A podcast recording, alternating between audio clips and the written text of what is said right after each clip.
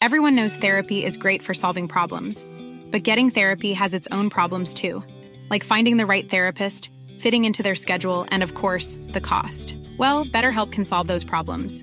It's totally online and built around your schedule. It's surprisingly affordable too.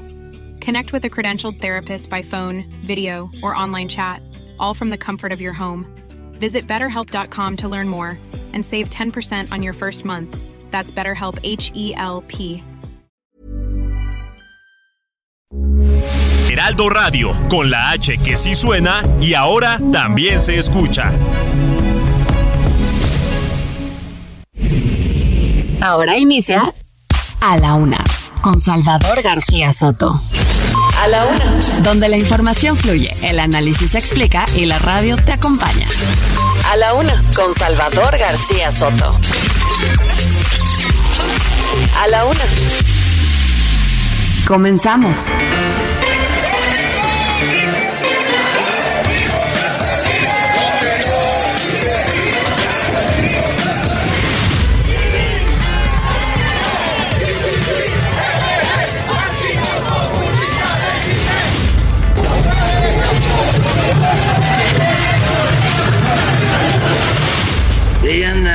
Los organismos alcahuetes de la ONU.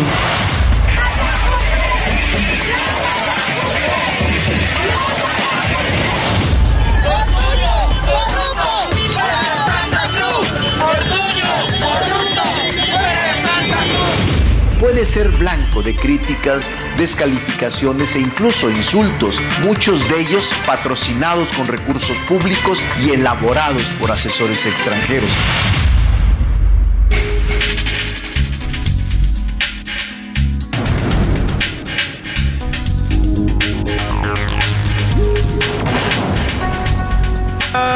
Es la una de la tarde en punto en el centro de la República. Los saludamos con mucho gusto. Estamos iniciando a esta hora del mediodía a la una este espacio informativo que hacemos para usted todos los días a esta hora del día. Aquí estamos, aquí estamos para informarle, para acompañarle, para servirle, por supuesto, en este lunes 12 de septiembre. Es la semana ya de las fiestas patrias. Vamos a celebrar el 212 aniversario de nuestra independencia el próximo viernes 16, aunque los festejos, ya sabemos todos los mexicanos, empiezan desde la noche del 15 con el famoso, la ceremonia del grito y bueno, pues todo lo que significa este, estas festividades patrias cada quien la celebra a su modo. Yo espero que usted eh, esté preparando ya algún festejo, alguna reunión familiar para, para gritar con orgullo, ¿no? Porque hay que sentirnos orgullosos de ser mexicanos a pesar de toda la problemática que tengamos, a pesar de todo lo, lo malo que pueda haber. También este país tiene muchas cosas positivas por las cuales sentirse orgulloso de ser mexicano. En este lunes 12 de septiembre le saludamos con gusto. En esta ocasión no estoy en la cabina de El Heraldo Radio, le estoy saludando desde la ciudad de Toluca, Toluca del Lerdo se llama oficialmente esta gran ciudad, la capital del Estado de México. Andamos acá porque hoy se dio el informe del eh, gobernador Alfredo del Mazo, su cuarto informe, su quinto ya informe de gobierno, sí, ya termina su sexenio el próximo año que hay elecciones para elegir gobernador. Su penúltimo informe, pues, estuvo Alfredo del Mazo dando su informe aquí en el Palacio de Gobierno de Toluca, la sede del gobierno estatal, un acto concurrido, eh, con muchas, con muchos políticos que vinieron a acompañar a este informe. Aquí estuvo la jefa de gobierno Claudia Sheinbaum, que por cierto la trató muy bien el gobernador Alfredo del Mazo en su discurso, le dedicó por ahí dos menciones y le reconoció el trabajo conjunto que hacen la Ciudad de México y el Estado de México para resolver problemas graves como el agua, la movilidad, etcétera.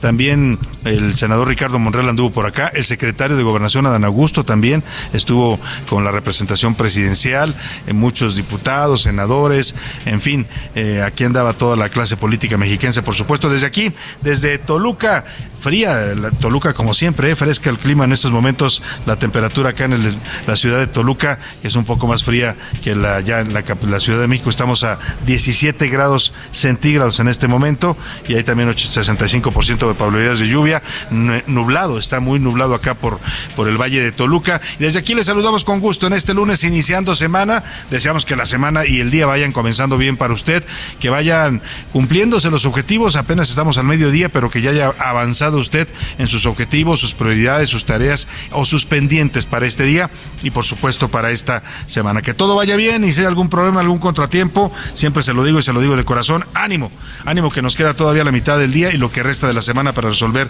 cualquier situación adversa. Tenemos temas importantes y los saludamos con gusto a toda la República donde escuchan el Heraldo Radio, a todas las ciudades que nos sintonizan, por supuesto a toda la gente acá en el Valle de México, en nuestra frecuencia central 98.5 de FM, pero también a la gente de Guadalajara, Jalisco, de Monterrey, Nuevo León, de Tampico, Tamaulipas, de la comarca lagunera, del Istmo de Tehuantepec, de Saluna Cruz, Oaxaca, también muchos saludos a la gente de Tijuana, Baja California, de la ciudad de Oaxaca, capital, de Tuxtla Gutiérrez, Chiapas, y allá, allende la frontera de nuestro país con Estados Unidos, en el territorio ya de la Unión Americana. Saludamos con gusto a todos los que nos escuchan a través de las frecuencias del Heraldo Radio en McAllen y en Brosville, Texas, también en Media Radio San Antonio y también hasta la zona de los Grandes Lagos en la ciudad de Chicago, Illinois, también hasta a través de las frecuencias de Now Media Radio Chicago. Muchos temas importantes, una semana que empieza movida. Vamos a estar eh, acompañándolo en estas dos horas con toda la información importante. Y de entrada, la visita VIP, el secretario de Estado de los Estados Unidos, Anthony Blinken, se encuentra en México. Va a ser recibido, bueno, lo recibió hoy por la mañana el canciller Marcelo Ebrard a su llegada. Viene acompañado de la secretaria de Comercio de los Estados Unidos para el diálogo de alto nivel en materia económica.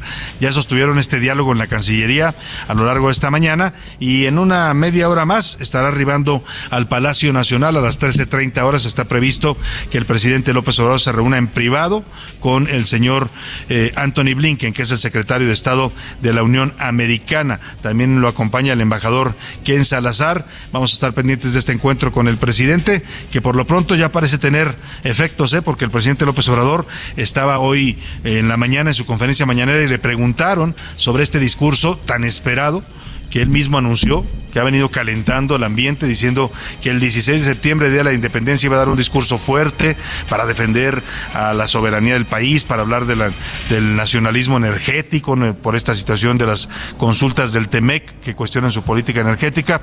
Y hoy dijo que no, que ya cambió el tema que ya no va a hablar ni de Estados Unidos, ni del TEMEC, ni de la política energética, porque ya con la carta que le mandó Biden quedó todo aclarado y, Biden es muy respetuoso de la soberanía. Entonces, pues que ya el presidente no sé si se echó para atrás o le cambió ya por prudencia el mensaje, pero dijo que mañana, el 16, pues este viernes estará hablando de la paz en el mundo. Va a reiterar su propuesta para resolver la guerra en Ucrania. Le voy a contar de todo esto, no sé si, si sea coincidencia la visita de Blinken y el cambio de opinión del presidente, pero bueno, ya sabe usted. Vamos a hablar también de otros temas. Por supuesto, le contaré todos los detalles de este quinto informe del gobierno, del gobernador del Estado de México.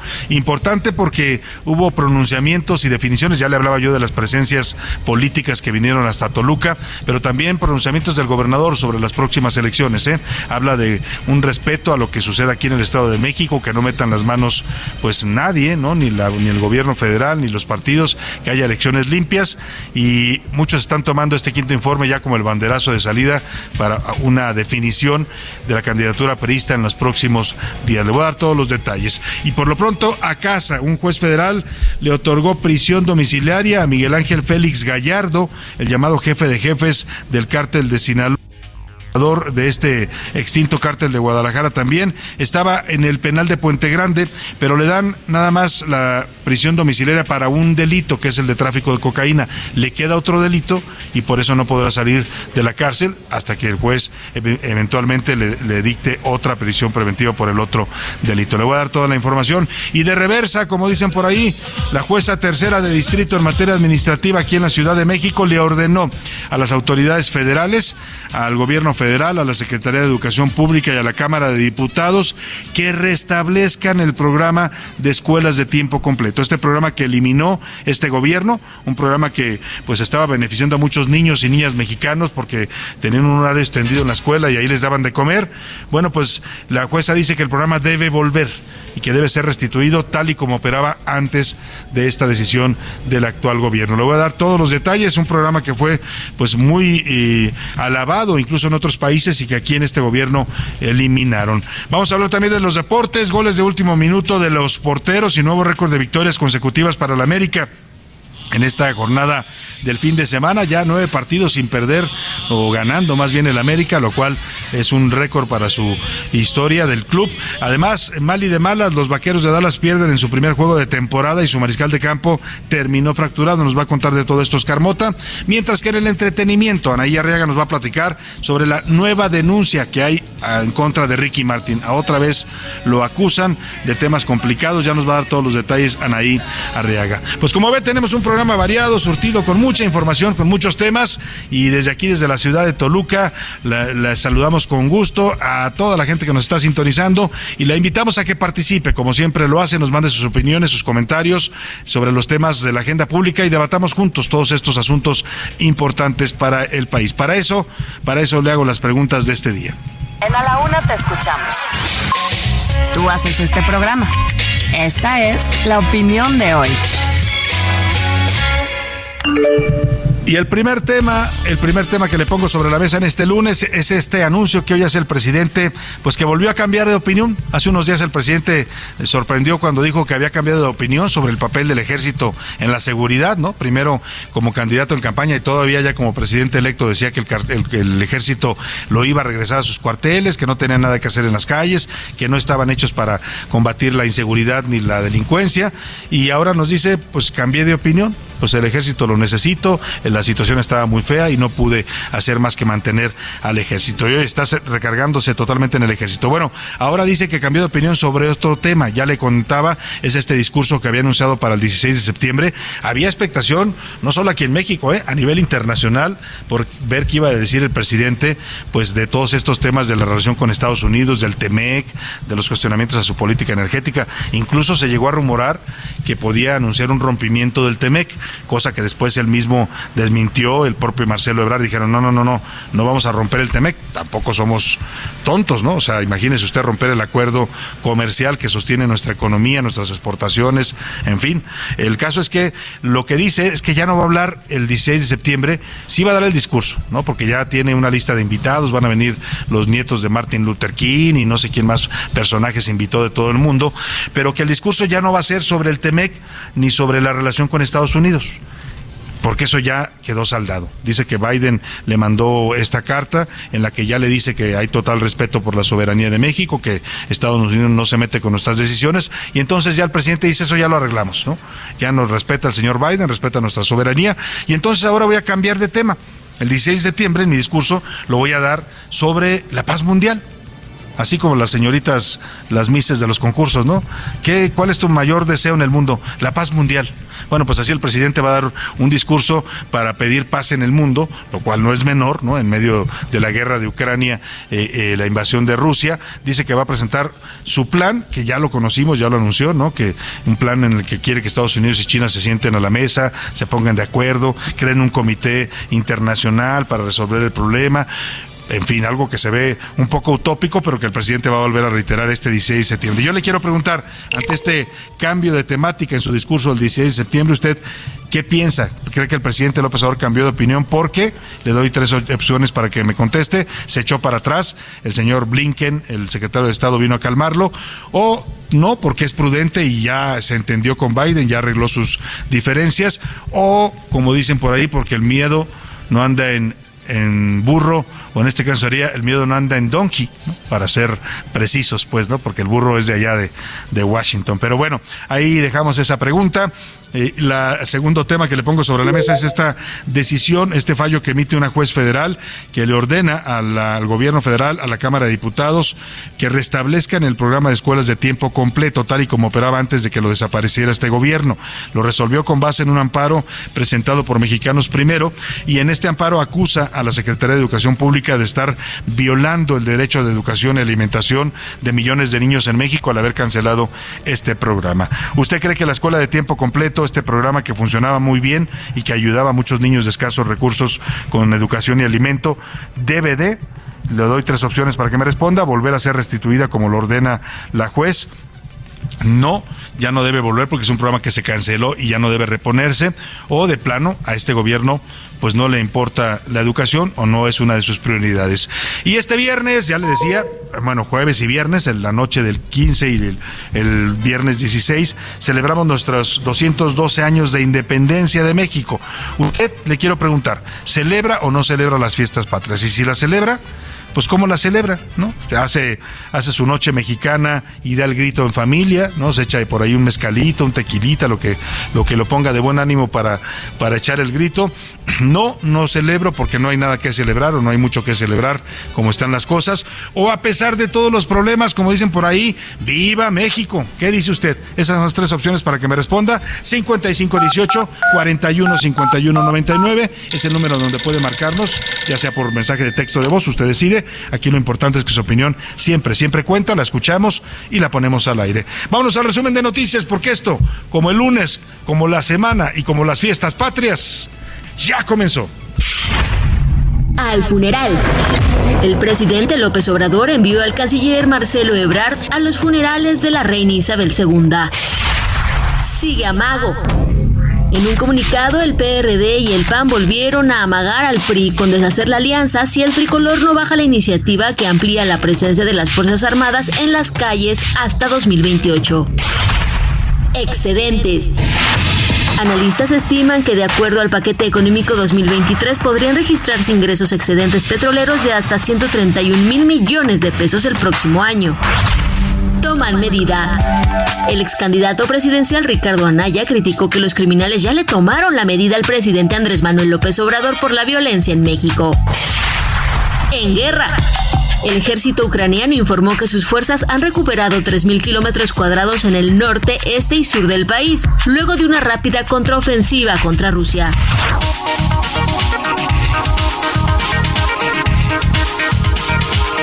Una de la tarde con 16 minutos y vámonos a la información en este lunes. Bueno, pues vamos a, vamos a, a, esta visita, a esta visita que ya le comentaba, está realizando el secretario de Estado de los Estados Unidos. Es el número dos de la Casa Blanca. ¿eh? Después del presidente Biden, este es el segundo hombre con poder. Claro, está el vicepresidente, pero el vicepresidente pues es una figura un poco más, eh, digamos, de, protocolo. El poder real reside en este secretario de Estado, eh, que es eh, una especie de canciller, es el que lleva toda la política exterior de los Estados Unidos. Se encuentra en México, llegó hoy por la mañana, aterrizó a las once y media de la mañana, lo fue a recibir el canciller Marcelo Ebrar y el embajador de Estados Unidos en México, Ken Salazar. venía acompañado, viene acompañado de la Secretaria de Comercio de los Estados Unidos y pues viene a encabezar este diálogo de alto nivel eh, en materia económica que está teniendo lugar en la Cancillería. Después de eso se trasladó a la Secretaría de Economía, perdóneme, a la Secretaría de Economía es donde están teniendo este diálogo económico de alto nivel y a la una y media de la tarde, en cuestión de minutos, espera su arribo ya a una reunión privada que está programada con el presidente López Obrador en Palacio Nacional. En el encuentro, pues hablarán de temas como el TEMEC, la migración y la seguridad, evidentemente el combate al narcotráfico, por ahí si me apura, pues va a salir la petición de Estados Unidos para que pues ya entreguen a Caro Quintero, ¿no? Que el, el, el proceso de extradición está todavía frenado por un amparo que obtuvo el señor Caro Quintero, en el que un juez federal pidió que sí se le puede entregar, pero primero se tienen que cumplir todos los requisitos, los pasos que marca la, el Tratado de Extradición entre México y Estados Unidos. Eh, van a, va, a estar llegando a Palacio Nacional en cualquier momento, pero vamos por lo pronto con Noemí Gutiérrez, reportera del Heraldo Media Group, que tiene todos los detalles sobre esta visita del señor Blinken y el llamado diálogo de alto nivel en materia económica. ¿Cómo estás, Noemí? Te saludo con gusto ahí en la Secretaría de Economía. Buenas tardes. Hola Salvador, comentarte que este lunes llegó a la Ciudad de México Anthony Blinken, secretario de Estado de Estados Unidos. Lo recibió en el aeropuerto el canciller Marcelo Ebrard. También estuvo el embajador de Estados Unidos Ken Salazar. Al mediodía el canciller Ebrard y el secretario Blinken tuvieron un almuerzo privado de trabajo y se prevé que a la una y media de la tarde en Palacio Nacional el presidente Andrés Manuel López Obrador reciba al secretario Blinken. En ese encuentro tratarán diferentes temas como el TEMEC, migración y seguridad. La visita se da en el marco de la disputa comercial por la la política energética de México con el tratado entre México, Estados Unidos y Canadá. Por la tarde, el funcionario estadounidense participará en la segunda reunión anual del diálogo económico de alto nivel entre México y Estados Unidos. De acuerdo a la Secretaría de Economía, el objetivo es evaluar el avance de estrategias económicas y comerciales que ambos países acordaron para fomentar el desarrollo regional y la disminución de la pobreza. Salvador, hasta aquí mi reporte. Muchas gracias, muchas gracias, Noemí Gutiérrez. Pues ahí está ya el señor Blinken, debe estarse moviendo ya rumbo a Palacio Nacional. Vamos a estar pendientes en el momento en que llegue con nuestros reporteros, aunque el encuentro va a ser privado, evidentemente. Pero bueno, es importante saber sobre la llegada de este funcionario tan importante de los Estados Unidos, que evidentemente pues trae mensajes de pues de allá, de la Casa Blanca, ¿no? Nada más y nada menos. Y mire, no sé si sea coincidencia, usted decida, ¿no? Yo ya no quiero sacar conjeturas, pero eh, no sé si sea casualidad o coincidencia, pero justo hoy, eh, cuando llega el señor Blinken a México, el presidente López Obrador, hoy por la mañana, dijo que no, que ya no hay ningún pleito con Estados Unidos, que ya se arreglaron las cosas, que ya se entendió con Blinken, que a él le había molestado mucho pues este tema de las consultas de Teme, del TEMEC y el tonito que usó la representante comercial Catherine Tay, en alguna ocasión se quejó pues que cuando estuvo en la Casa Blanca Blinken no le dijo nada, cuando fue ahora en julio pasado, ¿no? Que Blinken no le comentó, perdón, que el señor Biden, el presidente Biden, no le dijo nada de este tema del TME, que hablaron un buen rato, que lo trató muy bien, y luego al día siguiente fue a reunirse con empresarios de Estados Unidos y tampoco le dijeron nada. Entonces, que se sorprendió mucho cuando llega a México y le sacan el ramalazo de que Estados Unidos pide consultas para revisar la política energética de su gobierno, la política energética de México, porque la considera pues eh, que atenta contra la competencia, que es estatista, que le da preferencia a Pemex y a la CFE sobre las inversiones privadas. Bueno, pues el presidente estaba muy molesto hace unas semanas, un par de semanas que habló de esto, se lo oía molesto, y eso alimentó todas las especulaciones de su discurso que iba a dar el 15, de, eh, el 16 de septiembre septiembre, en el desfile de la independencia con motivo del 212 aniversario, él mismo había anunciado que daría un discurso fuerte, en donde iba a hablar lo que pensaba de este asunto del TEMEC, lo que pensaba de nuestra cómo defender nuestra política energética, de la relación con Estados Unidos. Le decía, llegó a crecer tanto este tema y generó tanta expectación ese discurso que algunos especularon, por ahí hubo columnas publicadas donde decían, es que López Obrador va a romper el TEMEC, ese día va a anunciar que México abandona el TEMEC, lo cual ponía a todo el mundo nerviosos, ¿no? Pues a los empresarios, a los exportadores, a todos, porque imagínese cuántos empleos, sabe usted, dependen, cuántos empleos en México dependen del Temec, millones de empleos. O sea, de ese tamaño era una especulación de este tipo. Después el presidente, hace un par de semanas, también matizó y dijo, no, no, no, romper, no vamos a romper el TEMEC. Pues no, no somos tontos, somos, eh, nos necesitamos mutuamente, dijo. Estados Unidos nos necesita, pero nosotros también a ellos. En fin, que hoy dice, pues que ya cambió el tema, que ya el discurso del 16 sí lo va a dar, pero que ya no va a ser un discurso ni nacionalista, ni que le eche bronca a Estados Unidos, ni que hable de lo incómodo que está el tema del TEMEC, que ahora ya se va a ir por, pues dirían por ahí por las ramas, ¿no? Y que va a hablar de la paz en el mundo. Esto fue lo que dijo el presidente. Aprovecho para decirles que no voy a referirme el 16 a ese tema, voy a hablar sobre la paz en el mundo y sí voy a hablar sobre la postura de México sobre la guerra de Rusia y Ucrania y voy a presentar una propuesta a Naciones Unidas. Bueno, pues ahí está. El presidente cambió de opinión, otra vez acaba de cambiar de opinión, pero ahora sobre este tema, ¿qué piensa usted? ¿Fue pura coincidencia el que sea el mismo día que llega Blinken? Bueno, cada quien que saque sus conclusiones. Por lo pronto, vámonos al motivo por el que estamos acá de visita en la ciudad de Toluca, acá en el Valle eh, de Toluca, en el Estado de México. Eh, hoy dio el gobernador Alfredo del Mazo su quinto informe de gobierno, el penúltimo ya, antes de que te concluya su sexenio. Y bueno, pues algunos piensan que ya este es el arranque, pues, para que se elija al candidato priista a la gubernatura para el proceso electoral de 2023 y si hay o no alianza con el PRI, el, con el PAN y el PRD, en la alianza va por México.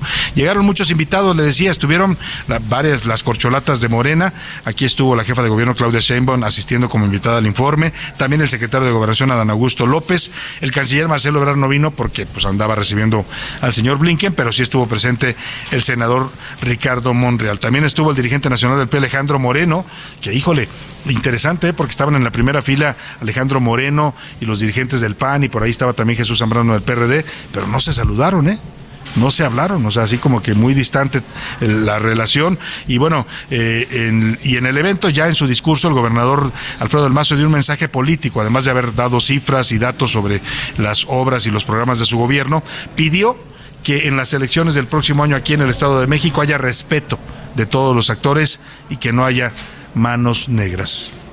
El próximo año será un momento de reflexión. Debemos elegir lo que queremos para nuestro Estado, para nuestro futuro y el futuro de nuestras familias. El respeto a nuestras diferencias tiene que ser el punto de partida que nos lleve a un proceso con certidumbre, ordenado y transparente. Seamos responsables en nuestro actuar. Debemos impulsar la consolidación de nuestra democracia y fortalecer las instituciones que la garantizan. Debemos respetar la voluntad de los mexiquenses y cuidar la estabilidad de nuestro Estado. El resultado debe ser la unidad de los mexiquenses y que nuestra identidad supera cualquier diferencia.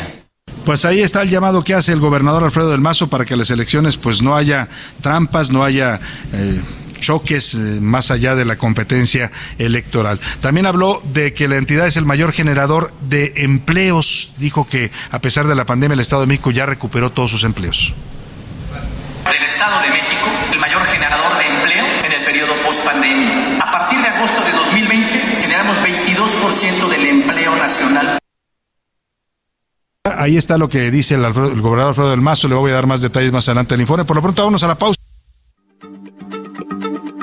Heraldo Radio, la H se lee, se comparte, se ve y ahora también se escucha.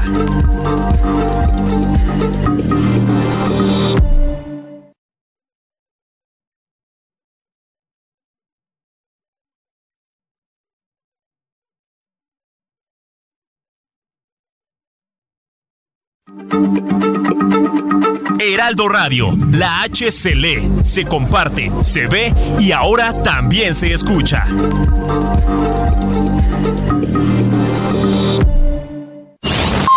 Ya estamos de vuelta en A la Una con Salvador García Soto.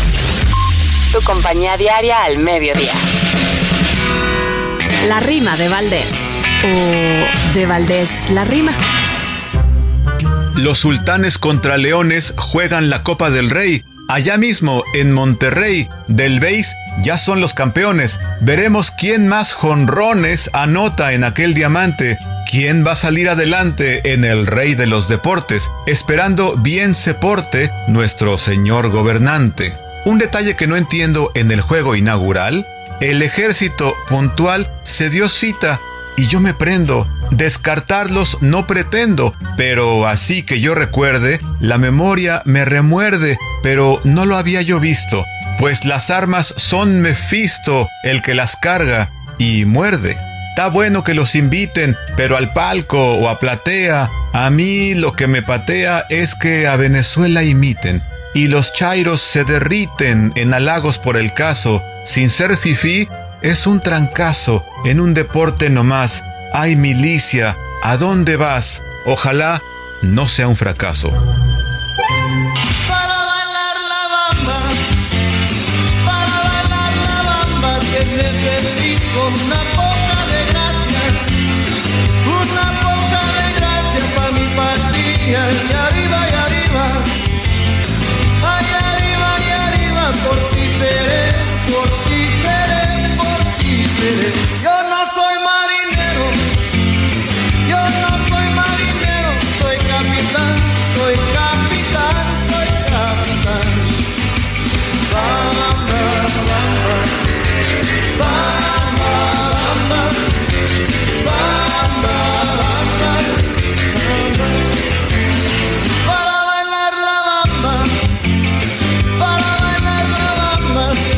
Oh, si estamos bailando la bamba y hay que bailarla con ganas, oiga, porque esta semana se cumplen 212 años de nuestra independencia y para celebrarlo, pues aquí en la Laguna vamos a estar escuchando música tradicional mexicana. Todos los estilos de música regional los vamos a escuchar esta semana. Hemos empezado con esta bamba, que es eh, una canción representativa de los sones jarochos, aquí en esta versión que hicieron los Lobos para aquella película de la vida de Richie Valens en, en Hollywood. Pero bueno, música que nos llega a los mexicanos de toda la, de toda la República. Vamos a escuchar, por supuesto, mariachi, pero también norteño, pero también banda, pero también sones jarochos, pero también guapangos, pero también marimbas del sureste. Toda la música mexicana tendrá cabida esta semana en A la Una. Así es que pues sintámonos orgullosos de ser mexicanos, hagamos a un lado todas las problemáticas y los temas políticos, nuestras diferencias políticas, la polarización que nos divide en estos momentos, para celebrar juntos y gritar, pues que viva México. Y lo gritamos cantando y musicalmente aquí en la Una esta semana con la música que nos representa y nos hace sentir muy mexicanos.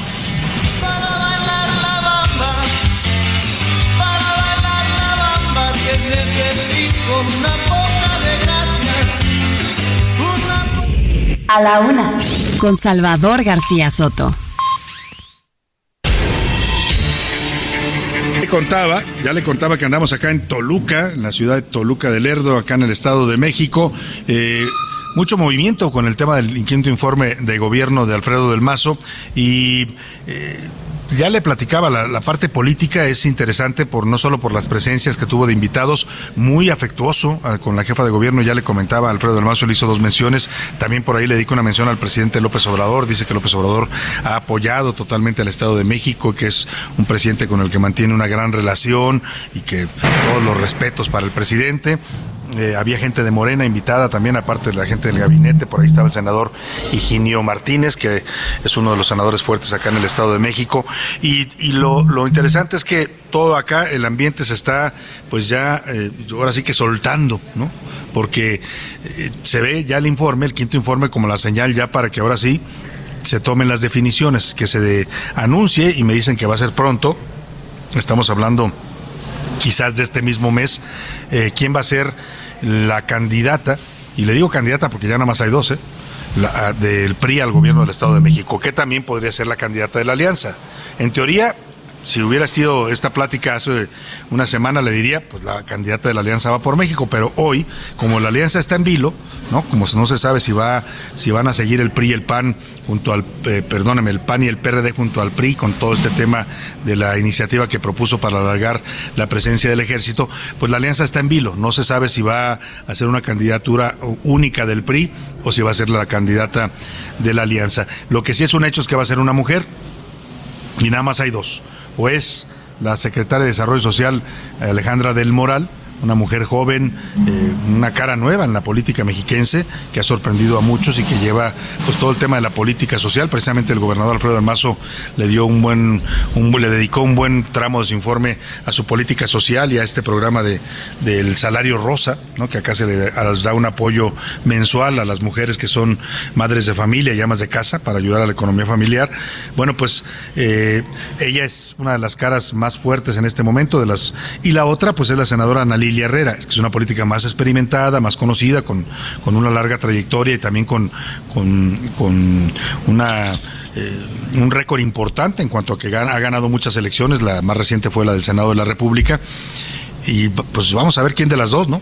Lo que sí es un hecho es que será una mujer candidata a gobernar el Estado de México por primera vez en la historia, ¿eh? podría ser una gobernadora. Y es, bueno, más bien por primera vez en la historia va a ser una gobernadora porque las opciones van a ser o Delfina Gómez, que ya es la precandidata de Morena, o la que se defina del PRI, que puede ser Alejandra del Moral o eh, Ana Lilia Herrera. Entonces, lo que sí es un hecho es que el Estado de México contará a partir del próximo año con una gobernadora mujer o sea, algo importante en la historia de esta entidad y por supuesto también para la política nacional. Y precisamente después de dar su mensaje aquí en Palacio de Gobierno, el gobernador Alfredo del Mazo mandó su informe, el que tiene que entregar oficialmente al Congreso local del Estado de México. Gerardo García, tú estuviste ahí, platícanos cómo se hizo la entrega de este quinto informe de gobierno de Alfredo del Mazo.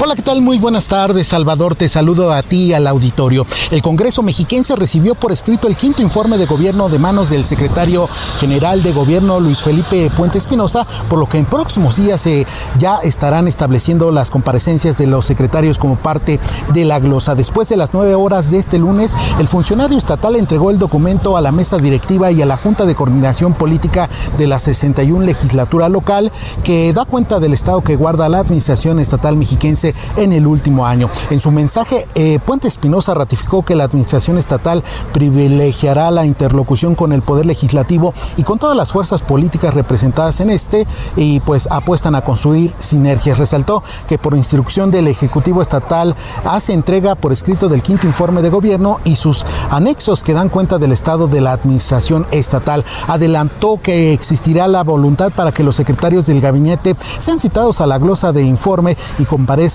ante los legisladores mexiquenses. Finalmente, Puente Espinosa apuntó que como eh, que bajo la tolerancia, concentración y colaboración se propicia gobernabilidad que es indispensable para la estabilidad y paz social de la entidad. Hasta aquí mi reporte desde el Estado de México. Salvador Auditorio, muy buenas tardes. Muchas gracias Gerardo García, pues hoy te saludamos desde, también desde aquí del Estado de México porque acá estamos haciendo otra transmisión especial de A la Una y bueno, vamos a este tema, ¿se acuerda usted la canción? A ver si me la tienen por ahí del jefe de jefes de los Tigres del Norte, es famosísima, ¿no? Eh, que mucha gente la canta, es eh, todo un tema de la música norteña. Eh, bueno, pues esa canción, ¿sí me la pudieron poner o no?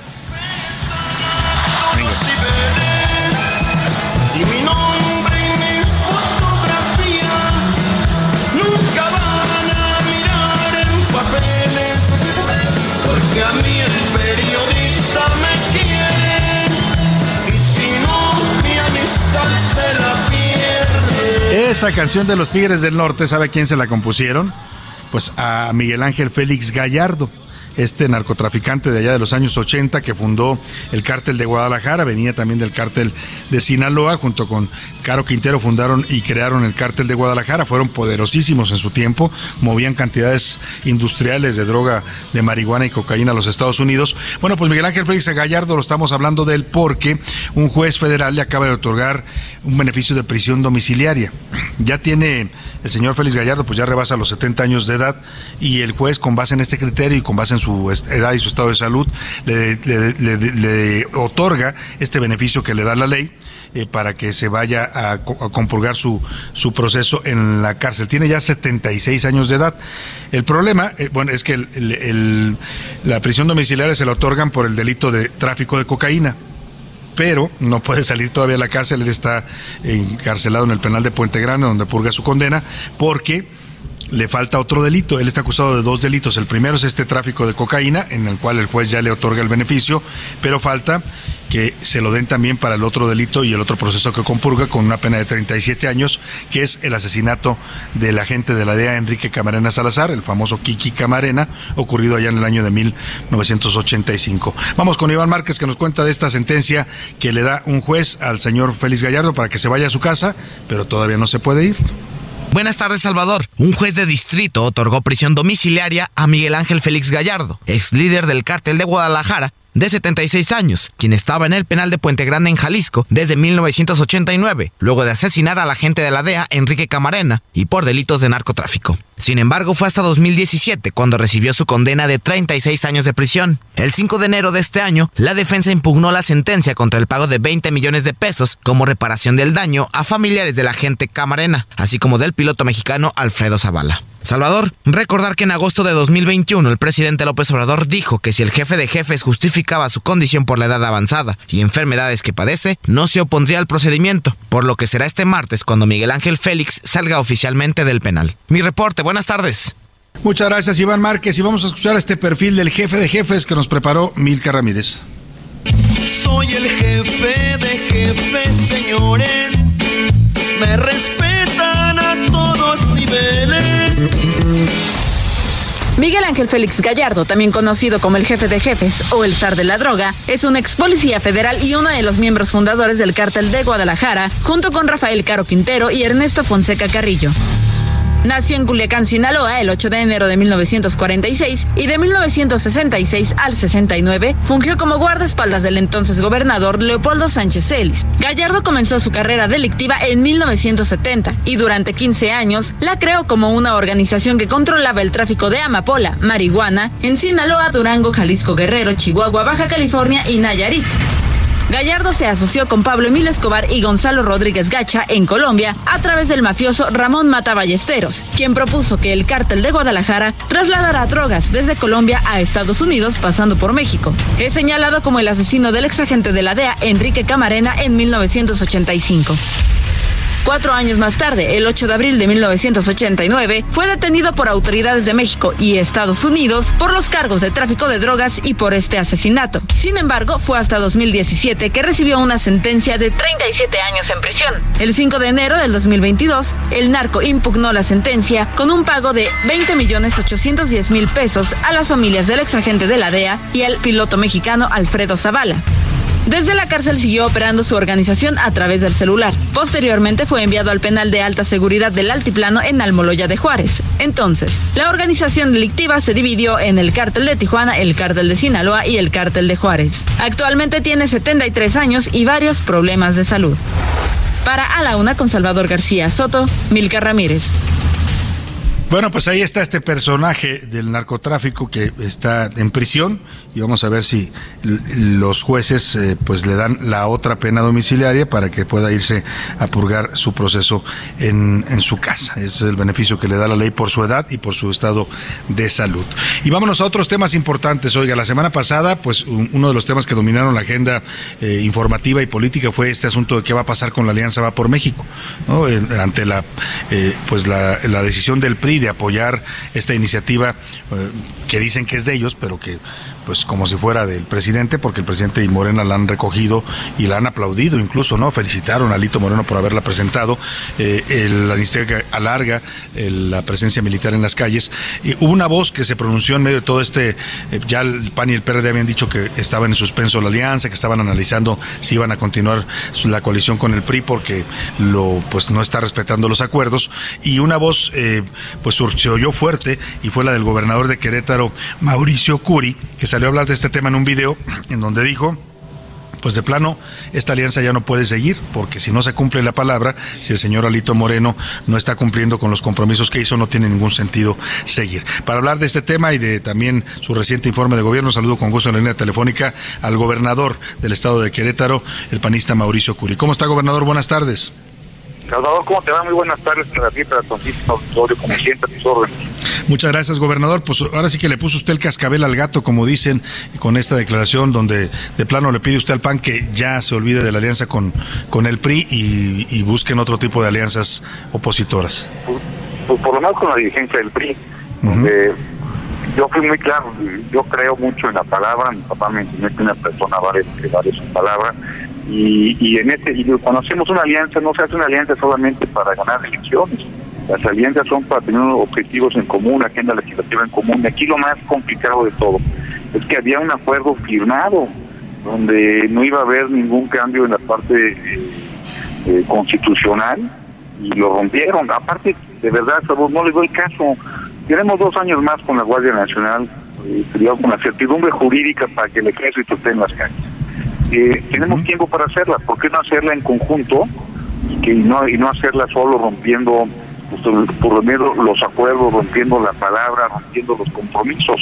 Creo que sin lugar a dudas eh, ahí se están poniendo algún interés personal a los intereses pues, del país y a los intereses de la oposición. No es con los turistas, mira, yo tengo una gran cantidad de, de buena relación con los turistas, con aquellos que tienen palabra, con aquellos que saben que el país necesita oposición y, ocupa contrapesos. Y creo que eso es a lo que le tenemos que apostar pues como como como país, que, al fin y al cabo eso es lo que nos, es lo que necesita el país para tener un mejor rumbo. Lo que he dicho también, yo no digo que antes las cosas estuvieran bien, en 2018 buscar una alianza para estar como estábamos antes sería el peor de los errores. Hay que buscar una alianza para tener un país mejor, hacerla con lo mejor de México, hacerla con la sociedad civil organizada. Yo, yo, yo vengo de la sociedad civil, yo incluso pues, no fui ni militante panista, aunque lo dije también en mi video, si el PAN, a quien yo le agradezco que tengo mucha confianza en un servidor, decide ir en la alianza, pues yo lo voy a respetar y lo voy a acompañar. Sin embargo, mi, mi consejo, mi deber, digamos, político y moral es decirles, señores, si alguien cumple su palabra, no es bueno ir para allá, porque si te hacen una, te van a hacer dos o tres Sin veces duda. más. Sin duda. Ahora dice usted una alianza que podría mantenerse siempre y cuando no se negocie con la dirigencia del PRI, no con Alejandro Moreno, pero sí con otro bloque de priistas. Pero eso es, eso, eso es lo que usted plantea.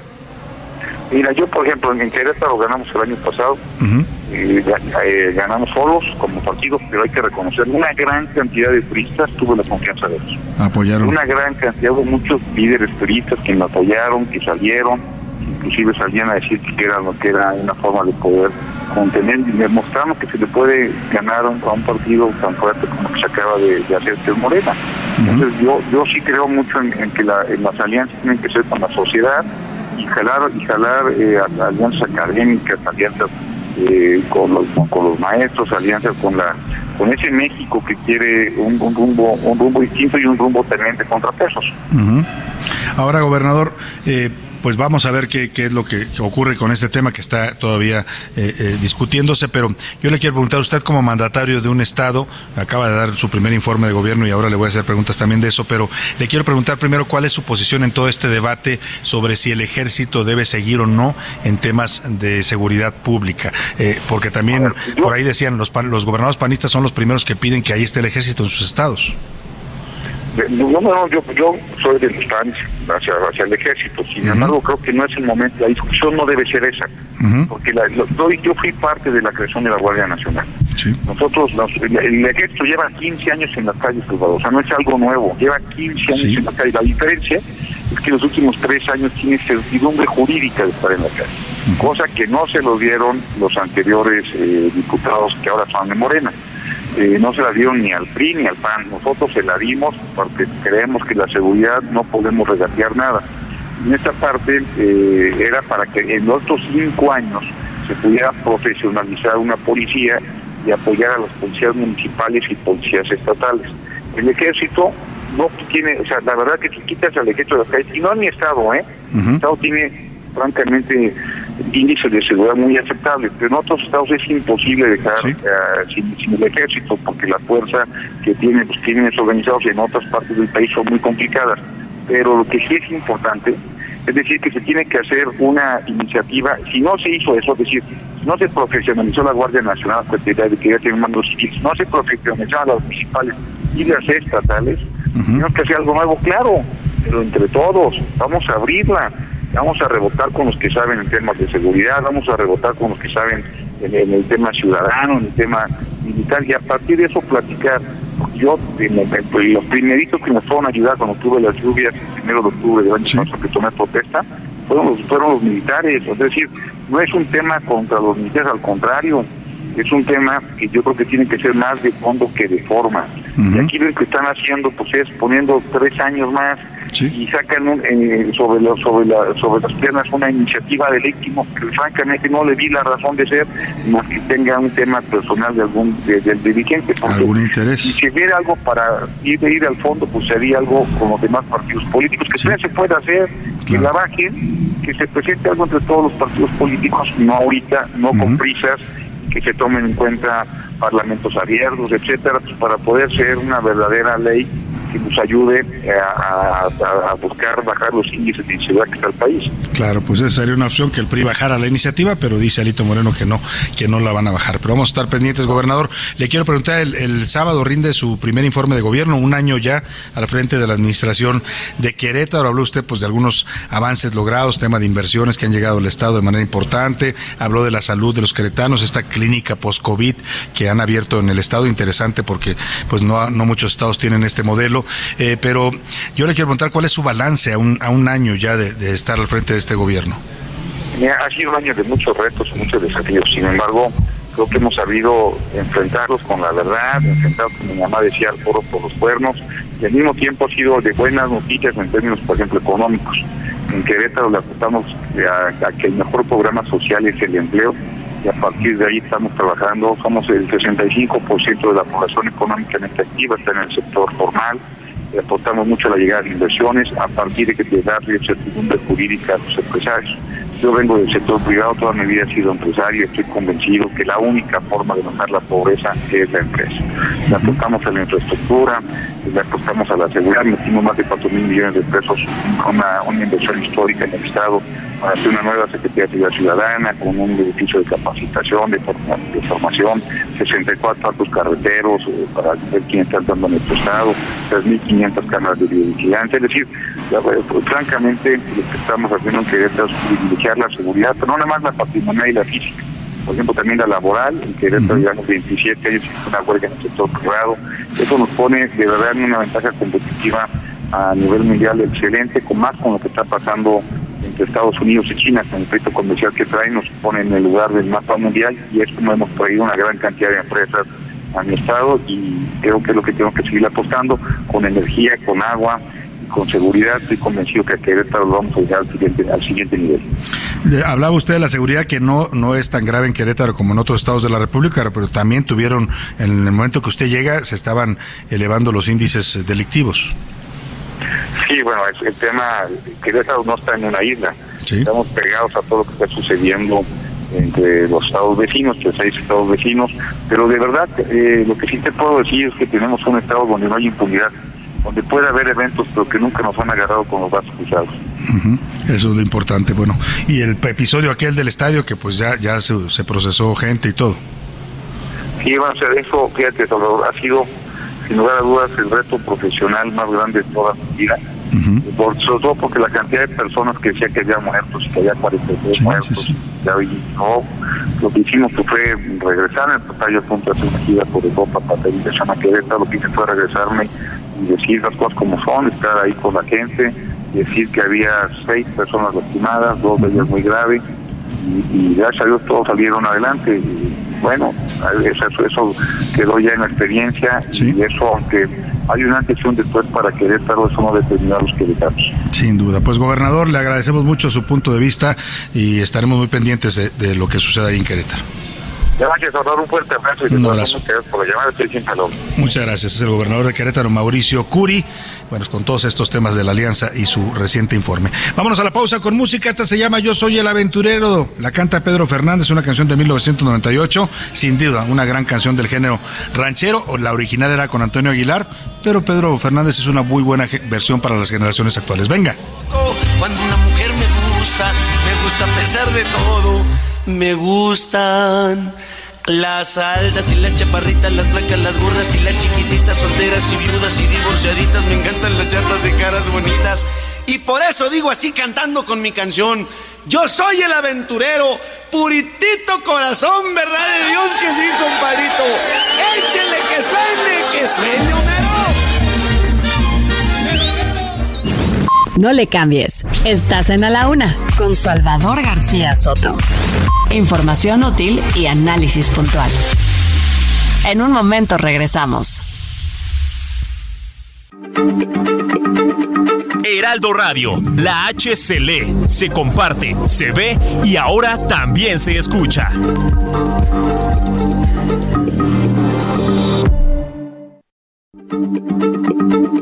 Heraldo Radio, la H se lee, se comparte, se ve y ahora también se escucha.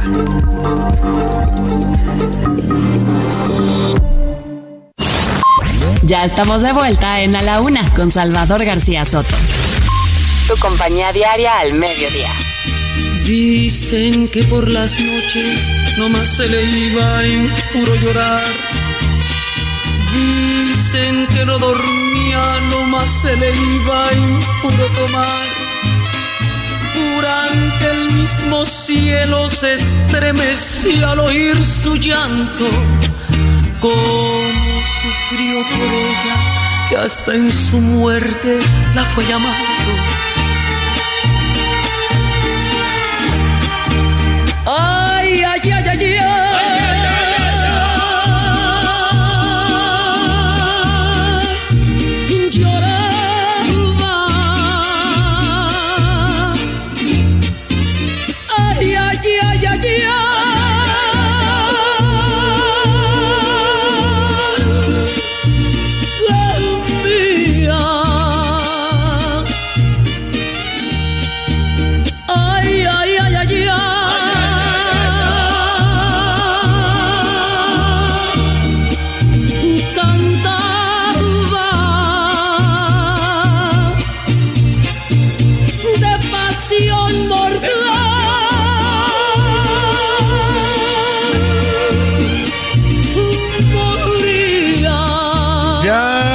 Las 2 de la tarde en punto en el centro de la República y los saludamos con gusto a esta hora del mediodía, iniciando ya la tarde de este lunes 12 de septiembre. Estamos regresando de nuestra pausa y también de nuestra primera hora, comenzando esta segunda parte de este espacio informativo, todavía con muchos temas, ¿eh? con mucha información, con historias, noticias, entrevistas, por supuesto con música mexicana que esta semana se la vamos a dedicar completita a nuestra música, la música que nos representa y nos enorgullece en todo el mundo. Y esta canción es un clásico de la música mexicana. ¿Quién no ha cantado la Cucurrucucu Paloma? A ver, dígame, ¿qué mexicano en alguna fiesta, en algún, cuando está contento, alegre, no ha cantado esta canción?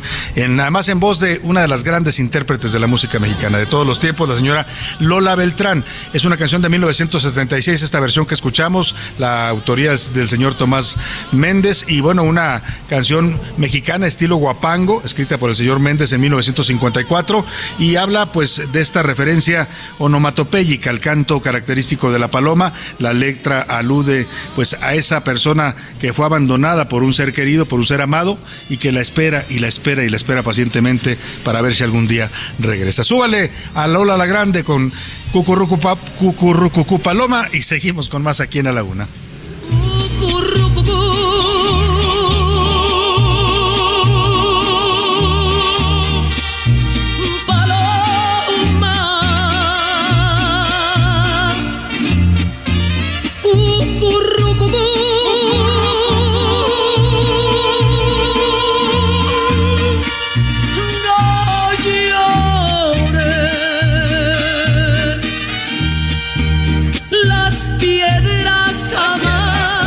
Hasta se enchina la piel de oír la voz de Lola en esa época que estaba todavía en la plenitud de su voz, la señora Lola Beltrán. Y bueno, pues vamos a estar escuchando más música mexicana a lo largo de esta segunda hora, pero también muchos temas informativos importantes. Le platico parte de lo que le tengo preparado. La delincuencia en México ya no respeta ni a las iglesias. Mientras estaban celebrando un bautizo en Tijuana, dos hombres asaltaron a los asistentes a una misa, así como lo escucha usted. En plena misa se metieron a robar a los feligreses a una iglesia allá en Tijuana. Le voy a tener toda la historia. En Tamaulipas, la noche del sábado, al menos 21 personas murieron por el choque y explosión entre un autobús de pasajeros y una pipa de combustible. Oiga, las escenas eran dramáticas, ¿eh? una eh, terrible situación la que se generó ahí en esta carretera de Tamaulipas. Le voy a también tener todos los detalles. Y deshojan la margarita, el PAN analiza si continuará o no con la alianza Va por México con el PRI. Siguen pues pensando los panistas qué van a hacer y mucho depende de lo que suceda mañana, a partir de mañana en la Cámara de Diputados que empieza ya a correr el trámite de esta iniciativa presentada por el PRI para alargar la presencia del ejército en las calles. Vamos a hablar también en esta segunda hora de las escuelas de tiempo completo que vuelven a ser tema porque una juez federal acaba de dictar que tienen que regresar las escuelas de tiempo completo, que el gobierno, la SEP y la Cámara de Diputados deben de volver a darle recursos a este programa porque al eliminarlo, dice, la SEP violó los derechos de las niñas y niños mexicanos a la educación y a la alimentación. Recuerde usted que este programa precisamente consistía en eso, que los niños salían más tarde, hasta las 4 de la tarde, y además tener clases extracurriculares, también comían en la escuela, lo cual era un gran, una gran ayuda para las familias de más escasos recursos. Y vamos a tener también al, todo el reporte sobre Anthony Blinken, que ya está en Palacio Nacional, ya llegó a reunirse con el presidente López Obrador. Le voy a dar todos los detalles de esta visita del número dos de la Casa Blanca.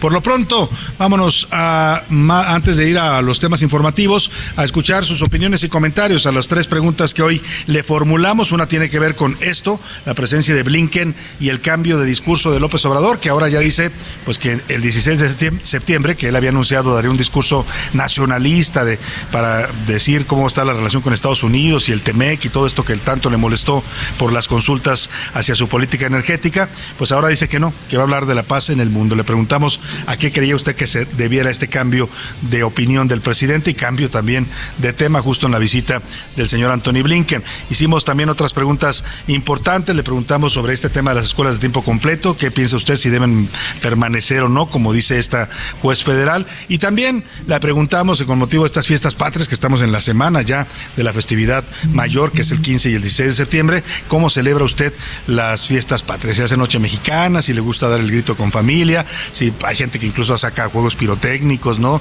Hay gente que tiene distintas formas de festejar estos, estos festividades patrias, ¿cómo lo celebra? Y para eso, para hablar de estas preguntas y de lo que usted opina, ya están con nosotros aquí en, bueno, está conmigo aquí en Toluca José Luis Sánchez, a quien saludo con gusto. Salvador García Soto, ¿cómo estás? Bonito lunes, buen arranque de semana con el frío toluqueño, pero bien, dándole Sí, con ya, todo, ya ¿eh? empieza a sentirse el solecito, Sí, ¿no? sí, Apenas a esta hora se empieza a sentir el solecito. y allá en cabina, en la cabina del Heraldo Radio, se encuentra Milka Ramírez. ¿Cómo estás, Milka? Muy bien, Salvador, muy, muy bien, cantando Cucurrucucu Paloma con melodiosa voz. Ya me dijeron que andabas festejando el fin de semana, pero bueno, enfiestada por el cumpleaños de Milka Ramírez. Ahí andaba festejando Muchas la vida. Gracias. Oye, pues vamos a las, a las preguntas de nuestro público y es momento de preguntar aquí. ¿Qué, dice el público? Muchísimos, ah, muchísimos mensajes, Salvador, eh, y arrancando la semana con muchísimo gusto. Buenas tardes, señor García Soto. Solo para comentarle que la versión original de Joel Aventurero también la cantó Paco de Michel y además Antonio Aguilar, que también es muy buenas esas versiones. Saludos, querido Salvador. Ah, no sabía ese de Paco programa. Michel, a ver si nos la busca nuestro productor para escuchar Sí, un fragmento. Yo solamente conocía la de la del señor eh, Antonio Aguilar, pero qué bueno que nos dice, la vamos a escuchar un momento. en- Saludos a todo el equipo, nos dice Salvador, de parte de Edu- Eduardo Herrera. Cuídense mucho y que tengan un excelente inicio de semana. Gracias, igualmente para usted, Eduardo. Señor, soy eh, Marcos de Guadalajara. Saludos al programa. Los cambios de opinión de López Obrador es porque lo hacen reflexionar a sus equivocaciones. En su discurso distraerá la atención de la triste realidad que vive nuestro país con el pésimo gobierno de la 4T, nos dice Marcos desde Guadalajara. Muchos saludos, Marcos, allá en la Perla Tapatía. Hola Salvador, buenas tardes. Mira, si el presidente no puede lograr la paz en su propio país y quiere lograr la paz del mundo con un discurso Sí, efímero, híjole, yo pues, estoy de acuerdo, abrazos. ¿no? Nos dice Víctor Gil Hernández. Candil de la calle, como dice el dicho. Oscuridad de su casa, sí. Pues es. sí, la verdad es que primero que pacifique al país y luego que quiera pasar el mundo, ¿no? No se puede una cosa sin lo otro. Vamos a escuchar esta versión, sí, ya la tenemos. Esta versión de Paco, Paco Michel, dice, se llama eh, Del Aventurero. Escuchemos. Pero el mundo me importa poco cuando una mujer me gusta. Me gusta a pesar de todo. Me gustan las altas y las chaparritas, las flacas, las gordas y las chiquititas, solteras y viudas, divorciaditas. Me encantan las chatas de caras bonitas. Y por eso digo así cantando con mi canción. Hasta parece que estoy oyendo a José Luis Sánchez cantar esa canción. Pero la canta bonito Paco Michel también, ¿eh? Muy bonita versión también, sin duda. le da un- giro ahí, Sí, le da con, con su propio estilo. Milka, sí. Aquí en la cabina hasta Ivancito se paró a bailar con esta versión, ¿eh? No me digas. Sí, sí, sí, estaba bailando. Pero ahí le faltó, para que, para que fuera la canción de Ivancito, le faltó otra característica de las mujeres, que no lo voy a decir al aire. Pero bueno. Saludos Oye, de Felipe de León, Salvador, Chava, Pepe Milka, todo el gran equipo del noticiero de la radio mexicana que me encanta. Saludos. Considero que Andrés Manuel López Obrador una vez más demuestra que no come lumbre y las amenazas para romper el Temec porque simplemente no leyó las letras chiquitas y sabe que los efectos de esto serían totalmente en contra de nuestro país, más allá de lo anecdótico. Así es. Pues sí, na- como dice el dicho, no hay borracho que coma lumbre, tampoco hay presidente que coma lumbre.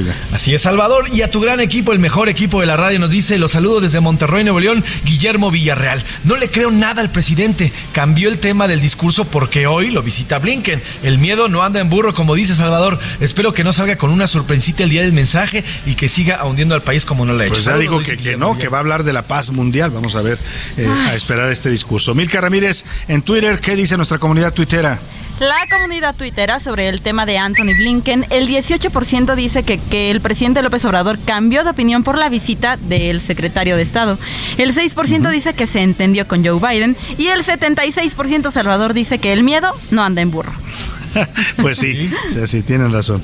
Sobre el tema de las escuelas de tiempo completo, el 76% dice que deben de ser restituidas. El 7% que no deben de reponerse y el 17% dice que al gobierno de plano no le interesa la educación en el país. Pues sí, mira, ahí está la opinión de la gente. La verdad que era un buen programa, ¿eh? estaba calificado incluso a nivel internacional, lo habían elogiado. No, no entiendo por qué este gobierno lo quiso desaparecer. No, además, Salvador, eran 3.6 millones de niños y adolescentes Sí. que eran Sí, beneficiados que- que- con este programa. Claro, que, que ayudaban a sus papás porque no solo les daban de comer en la escuela, Milka, sino que salían más tarde, lo cual le permitía a la mamá y al papá pues trabajar al mismo tiempo, ¿no? Y poder pasar por ellos más tarde. Y, y- y hay una realidad también, Salvador, que a veces se comenta poco y es que también hay niños que no tienen las condiciones adecuadas en, su- en sus hogares. Me refiero al tema muchas veces de violencia doméstica y el hecho de que ellos estuvieran en estas escuelas haciendo sus labores, comiendo, exactamente era un tema de protección para las infancias. Exactamente. Que uno de los argumentos de la jueza Salvador Milka no solamente es en favor de los niños, sino en favor de las De mujeres, porque aquí las que fueron porque que era un apoyo para las madres trabajadoras, exactamente. Más que los hombres, ¿eh? Más bueno, que pues los- vamos a ver cómo, cómo toman este, este fallo de la juez en el gobierno federal y qué responden a esto. Tendrán que responder, es un fallo judicial. Pero tienes más mensajes, más saludos, José Luis. Sí, así es. Saludos a Yolanda Ortiz, que nos escribe. Gracias por la atención a mi mensaje y siempre leer nuestros mensajes desde Tenango. Saludos, Saludos. a la maestra Yolanda Tenango Ortiz. es en donde, en, en el Estado de México. Exacto, sí. O es Hidalgo, Tenango. Tenango. Es exactamente en Hidalgo, sí. en- no, en el Estado de México. Ah, sí, Forma sí. parte de la zona Oye, metropolitana. andamos aquí en el Estado de México y les estás volando un municipio, José Luis, ten cuidado. No, no, no, no es cierto, no es cierto, este mexiquense. Saludos a Tatenango también, a todas y a todos. Saludos también a, tenemos más mensajes, a Roberto García, saludos, Guillermo Vidal, ya lo, ya lo saludamos, a Fernando González también, saludos también a, ya estos ya los dimos y bueno, tenemos eh, más mensajes que nos están cayendo. Pues a todos, muchas gracias por comunicarse con nosotros. Siga, sí, sígalo haciendo al 55 18 41 51 99. Oye, los que los que se fueron al teatro el fin de semana, que nos platiquen cómo les fue, ¿no? ¿Qué tal está la obra de Jacqueline Andere, 100 metros, que regalamos pases dobles, cortesía de Anaí Arriaga, nuestra conductora de entretenimiento. Y vámonos, si, si les parece, a más información. Gracias, Milka. ¿O- Gracias. ¿Tienen cotorreo? Pues yo ¿Tienen traigo, cotorreo? sí, traen, traen. Sí, venga, vamos a cotorrear entonces la noticia. Cotorreo informativo en A la Una con Salvador García Soto.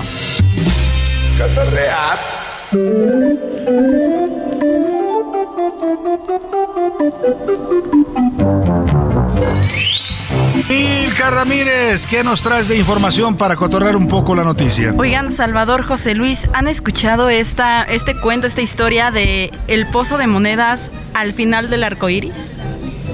Sí, este donde lanzas una moneda y pides un deseo. Exactamente. Bueno, pues algo así, bueno, pues algo así, pero más suertudo, fue Ajá. un albañil que estaba trabajando en una casa y empiezan a tumbar un muro como parte de los Sí. trabajos que le piden. Y entonces hacen un hoyo y se dan cuenta que caen monedas. Hacen Ah, otro caray. hoyo y caen más monedas. Y otro hoyo y más monedas. Y venían unos como papelitos doblados y traían billetes de 500 pesos. Y, y fajitos Órale. así. Entonces, obviamente tumbaron todo el muro, no solamente por el trabajo, sino porque querían ver. Y les voy a poner un pedacito del video que subieron, donde dicen, no acabamos de contar cuánto es. Vamos a escuchar. Todo así, todo lo acomodadito, todo aquí así. Para. Ah, ese ya está. Sí, pero no, ese ya está un poquito. Ese ya dijo. Pues ahí, no podemos acabar. ¿Cuántos días llevamos? O sea, no podemos acabar y no acaban, de verdad, no acaban O sea, de contar. imagínate la cantidad de dinero que encontraron en el muro, Milka, pero además era dinero actual, ¿no? Porque dijiste Dinero un billete actual. de 500. Dinero O sea, actual. porque hay mucha gente que se encuentra este tipo de, de dinero guardado, pero a veces son monedas antiguas, ¿no? Que pues sí tienen su valor, pero hay que ir a cambiarlas y todo.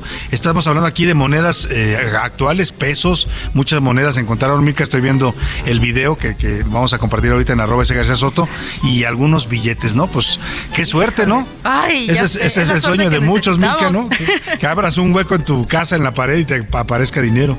Sí, caray, ya tantita suerte, señor, por favor. Bueno, pues ahí está. Que nos pase algo así como a los del muro lleno de dinero. Aunque seamos raya, lana es lana, ¿eh? sí. Sí, Vamos contigo, José Luis Sánchez. ¿Qué nos traes? Salvador, antes de que les cuente qué está ocurriendo, quiero que escuchemos esto.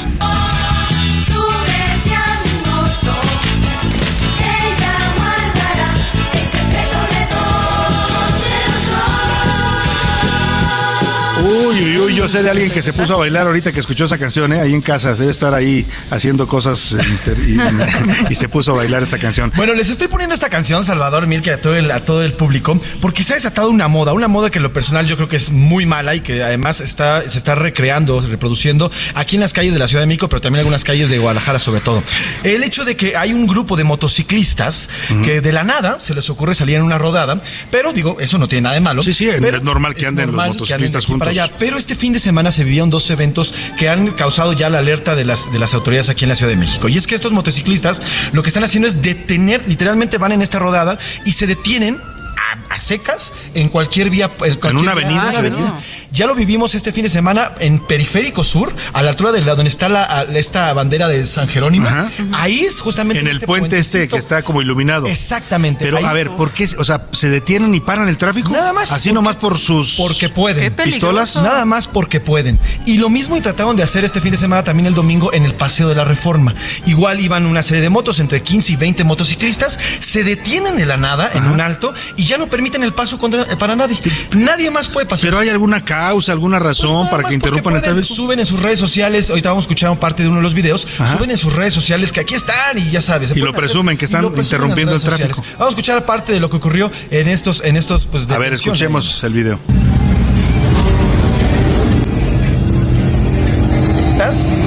que se detienen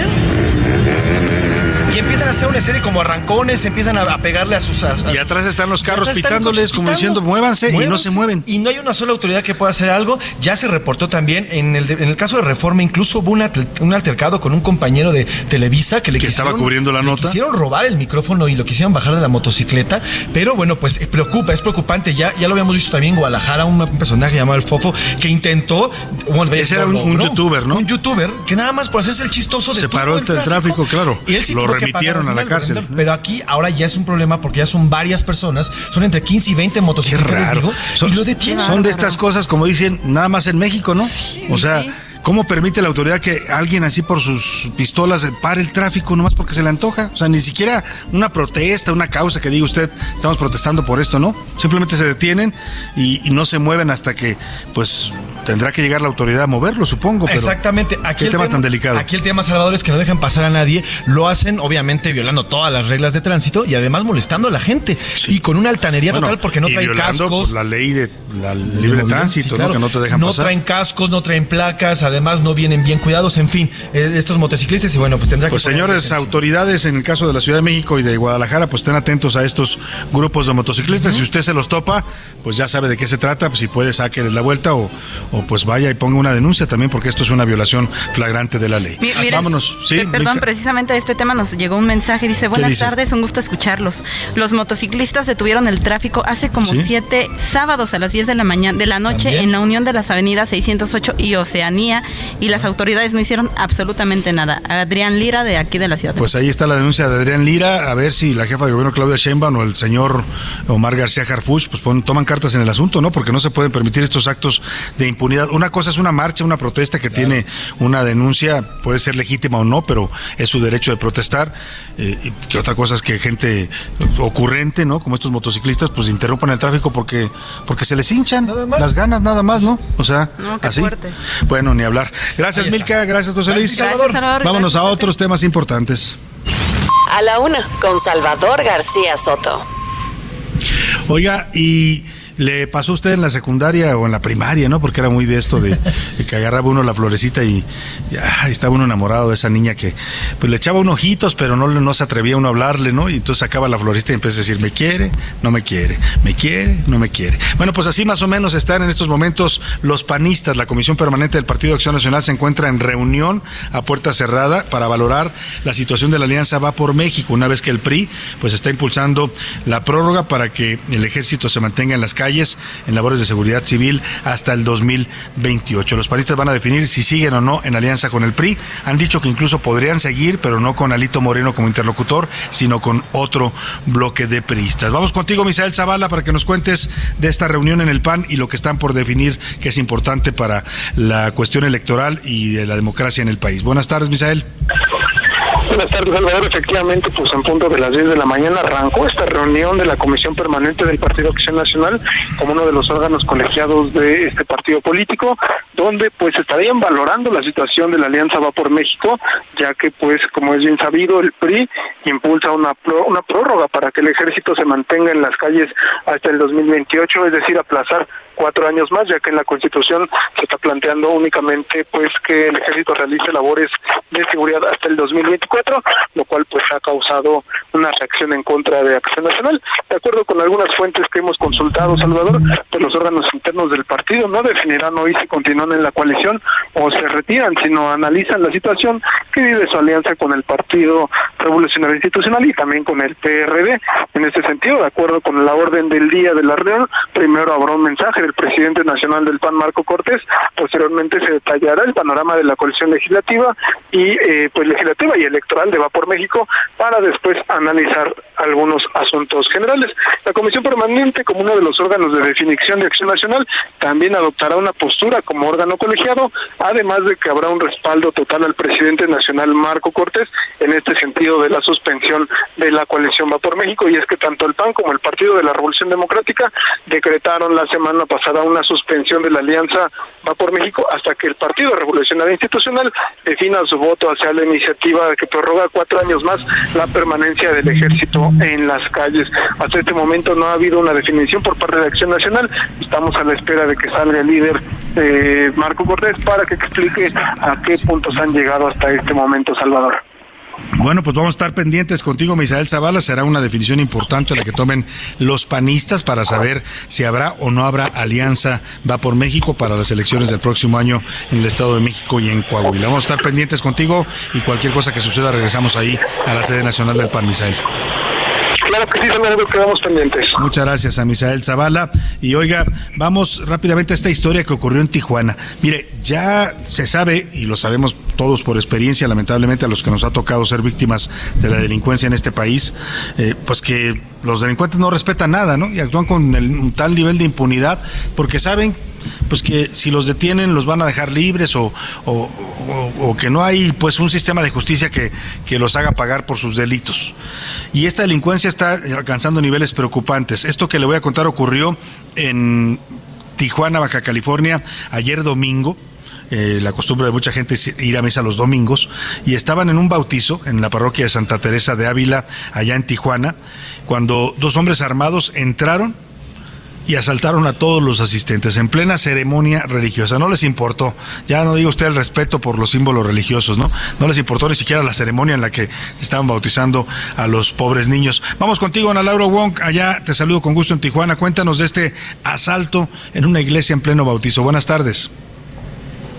¿Qué tal, Salvador? Muy buenas tardes, los saludo con gusto. Y sí, como lo comentas, la inseguridad a todo lo que da acá en Tijuana, Baja California, porque en plena, en plena celebración de un bautizo en la parroquia Santa Teresa de Ávila, en Tijuana, pues entraron dos sujetos armados, arrebataron con violencia este, las bolsas, eh, la joyería de los asistentes y eh, huyeron en una motocicleta color negro, pero pues las autoridades eh, no pudieron detenerlos y por esta razón eh, la arquidiócesis de Tijuana pues hizo un llamado un llamado a las autoridades de gobierno para reforzar la seguridad. Incluso ellos de esta parroquia este, piden que, que hagan rondines de vigilancia y que se coloque una patrulla cada que hagan una celebración en esta en esta parroquia. Incluso pues este también los vecinos de esta zona pues muy preocupados por este hecho violento pues no se había registrado pues un asalto de esta forma y sobre todo en una iglesia. En una iglesia es lo que alerta no bastante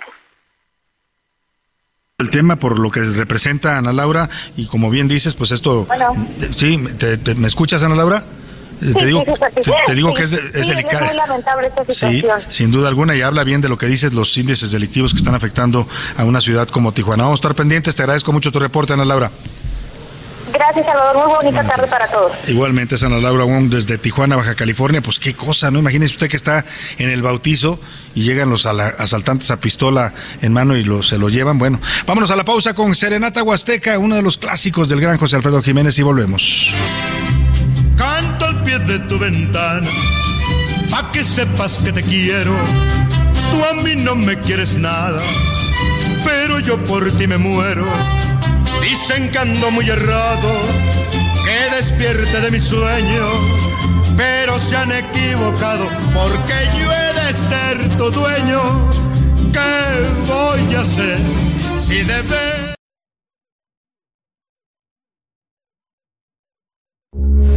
Heraldo Radio, con la H que sí suena y ahora también se escucha. Ya estamos de vuelta en A la Una con Salvador García Soto. Tu compañía diaria al mediodía. El color del sol por todo el cuerpo. Así se lleva México en la piel. Como el buen tequila de esta tierra. O como un amigo en Yucatán. En aguas calientes deshilados. Lana tejida en Teotitlán. Así se siente México, así se siente México, así como los labios por la piel. Así te envuelve México, así te sabe México, así se lleva México en la piel. Como ver la sierra de Chihuahua, artesanía en San Miguel remontar el cerro de la silla. Así se lleva México en la piel. Como acompañarse con mariachi. Con 31 minutos estamos regresando con esta canción de la voz del señor Luis Miguel, una canción de 2004 que es una gran canción, una letra hermosa que habla pues de lo que simboliza este país, por eso le decía hace rato, más allá de nuestros problemas, de, de los apuros diarios, de las dificultades que tenemos con la inflación, con la seguridad, con todo lo que está pasando en este país, pues la verdad es que hay que sentir eh, y hay que disfrutar este país. Tenemos un gran país, un país bendecido por, por la naturaleza, por Dios, por quien quiera usted. Y la verdad es que pues esta canción lo describe muy bien. Es una canción de 2004, la grabó Luis Miguel, pero en realidad la canción eh, fue compuesta desde 1990. El compositor se llama José Manuel Hernández y ganó un concurso que se hizo entonces eh, para, para, para promover canciones que hablaran del país. Y esta fue una de las ganadoras. Y Después, años después, la graba Luis Miguel y se convierte en un éxito, ¿no? Luis Miguel con Mariachi, que fue una parte de su carrera también importante, eh, grabó discos, un par de discos con mariachi, y esta es una de las que más le gustan al público. Escuchemos México en la piel y seguimos con más aquí en A la Una. Así se siente México, así se siente México, así como los labios por la piel. Así te envuelve México, así te sabe México, así se lleva México en la piel. A la Una con Salvador García Soto. El ojo público. En A la Una tenemos la visión de los temas que te interesan en voz de personajes de la academia, la política y la sociedad. Hoy escuchamos a Javier Oliva Posada en Poder Nacional. El ojo público. ¿Qué tal? Buena tarde nuevamente Javier Oliva, aquí desde el espacio de Poder Nacional. Desde luego el tema obligado es ya la aprobación y ya eh, esta nueva ley eh, o las reformas a varias leyes, mejor dicho, para que la Guardia Nacional pase a ser estricta responsabilidad de la Secretaría de Defensa Nacional. Como sabemos, ya se publicó en el Diario Oficial de la Federación el pasado viernes y esto va a implicar un ajuste muy importante en los sectores de defensa, lo que yo denomino eh, las dimensiones de la seguridad, es decir, la seguridad pública, la seguridad interior y la seguridad nacional, así como los sistemas de inteligencia. Eh, eh, esta ley o las reformas a estas leyes eh, van a representar también un ajuste muy importante en la política y en los programas del propio presidente de la República, que si bien es cierto que ha sido una, una larga y extendida polémica en los medios de comunicación convencionales y digitales respecto de que él en un principio había señalado ciertas reticencias a la utilización de las Fuerzas Armadas o el empleo de las Fuerzas Armadas en eh, labores de seguridad pública. Sin embargo, como él mismo lo señaló, se dio cuenta que la situación del país, eh, como lamentablemente prevalece, pues eh, mm, se debe requerir la presencia y, y la continuidad de las Fuerzas Armadas. Este será un tema que habrá que seguirse analizando, sus instrumentaciones, su aplicación Eh, si bien es cierto que estamos en eh, cronológicamente en la recta final del sexenio, sin embargo dos años van a ser muy importantes para eh, poder no solamente en aplicación y poner a prueba, sino también en un momento dado, si es necesario hacer ajustes para la próxima administración. Todavía falta la propuesta eh, en la Cámara de Diputados de extender la presencia de manera jurídica, legal, de las Fuerzas Armadas hasta el 2028, pero eso lo analizaremos en la próxima entrega. Muchas gracias, buen inicio de semana. Bueno, pues ahí está, ahí está la opinión del doctor Javier Oliva con estos temas interesantes que tienen que ver con el debate sobre la presencia del ejército en las Fuerzas Armadas. Mire, un dato interesante, ¿eh? la Secretaría que mayor presupuesto tiene, mayor aumento en el presupuesto de este año, el que entregó la semana pasada la Secretaría de Hacienda a la Cámara de Diputados, es la Secretaría de Defensa Nacional.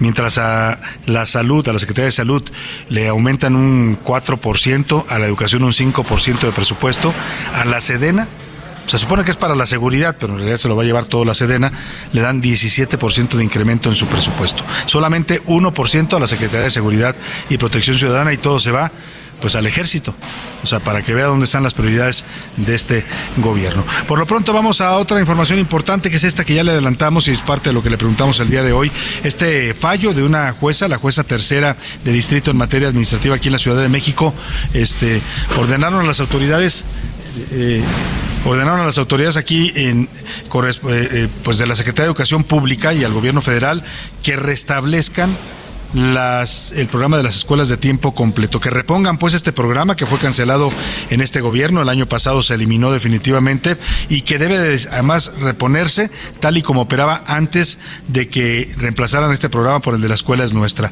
Tras eh, este fallo de la jueza se debe a una demanda de amparo que presentó la asociación Aprender Primero, que es el brazo jurídico de la organización Mexicanos Primero, con sus abogados interpusieron esta demanda señalando que el programa era un programa que beneficiaba a los niños, niñas y adolescentes, eh, que estaba bien calificado a nivel internacional pero que pues habían decidido en este gobierno eliminarlo sin dar mayor explicación.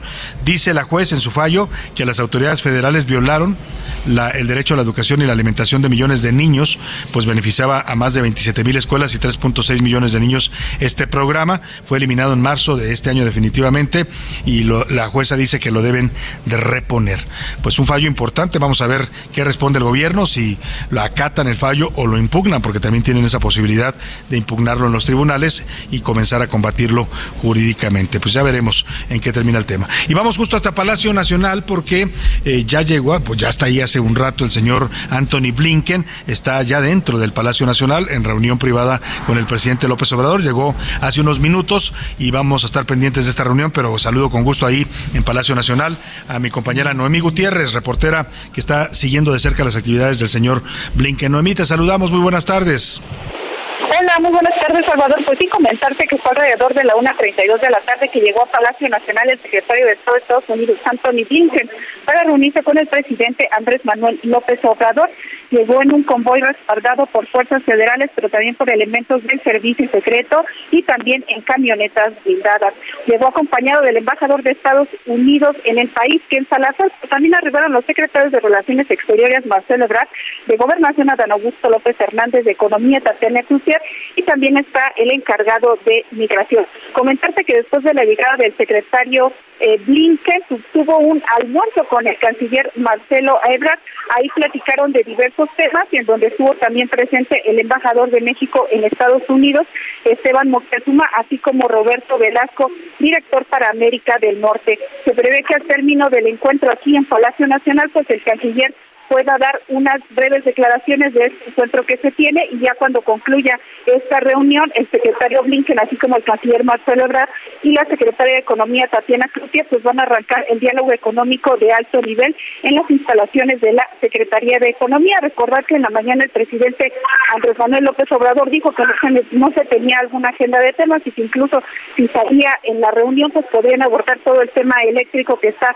en el marco de la política energética de México y en el marco de las consultas que solicitó Estados Unidos y Canadá ya que ellos aseguran que se contraviene al CENEX. También dijo que se podría hablar de migración, entre otros temas. Ahí será alrededor de las 3 de la tarde, ya cuando tengamos las palabras del secretario de Relaciones Exteriores, Marcelo Ebrard, para saber los detalles de este encuentro. Salvador. Pues estamos pendientes contigo. Si alcanzamos antes de las 3 que salimos del aire, pues eh, regresamos contigo y si no, ya se enterará la gente y te escucharán a mí en los espacios aquí del Heraldo Radio. Te agradezco mucho el reporte por lo pronto.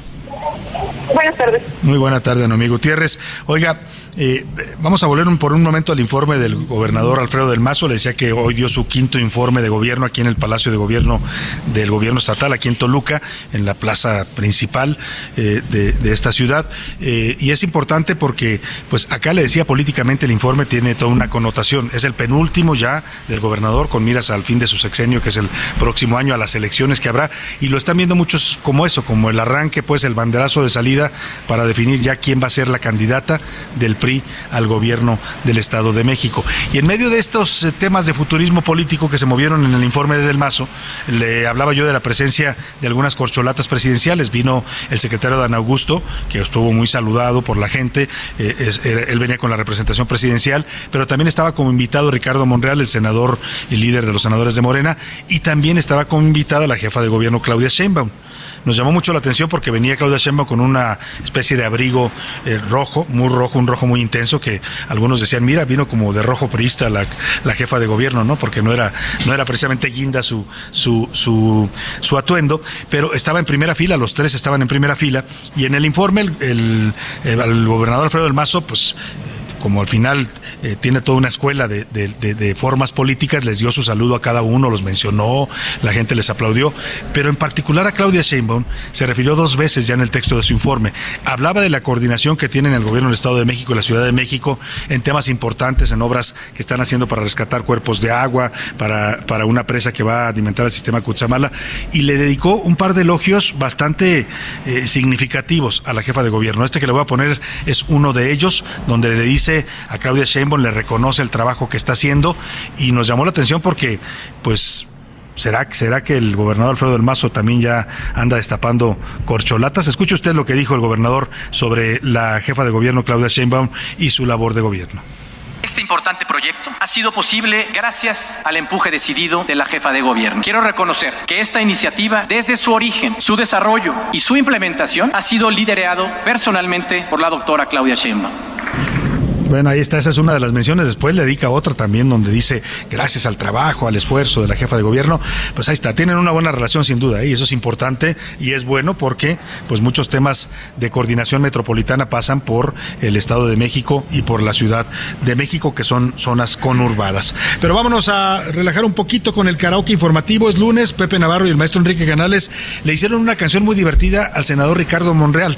Ya sabe que Ricardo Monreal pues está en el ojo del huracán en Morena y y también con la oposición, porque en la votación sobre eh, esta iniciativa del presidente para que la Guardia Nacional pase a ser ya militar, que la votaron el viernes en el Senado de la República de madrugada, él para no votar en contra, pero tampoco votar a favor, porque él ya había dicho que no estaba de acuerdo con esta iniciativa de López Obrador, pues se fue por una un voto salomónico, que es la abstención, que es una figura legal, se puede abstener un, un diputado o un senador de votar una ley, si así lo considera, pero pues esta abstención no le cayó bien ni a los morenistas, que lo están tachando de traidor, ya, ya algunos hasta están pidiendo que se vaya de Morena, y ni a, ni a la oposición que le reprochó, bueno, si tú dijiste que esta iniciativa era inconstitucional, ¿por qué no votas en contra? ¿Por qué te abstienes? Bueno, a, a ellos le cantan a Monreal y sus indefiniciones o sus medias tintas, dicen algunos, eh, los curuleros de San Lázaro, Pepe Navarro y el maestro Enrique Canales.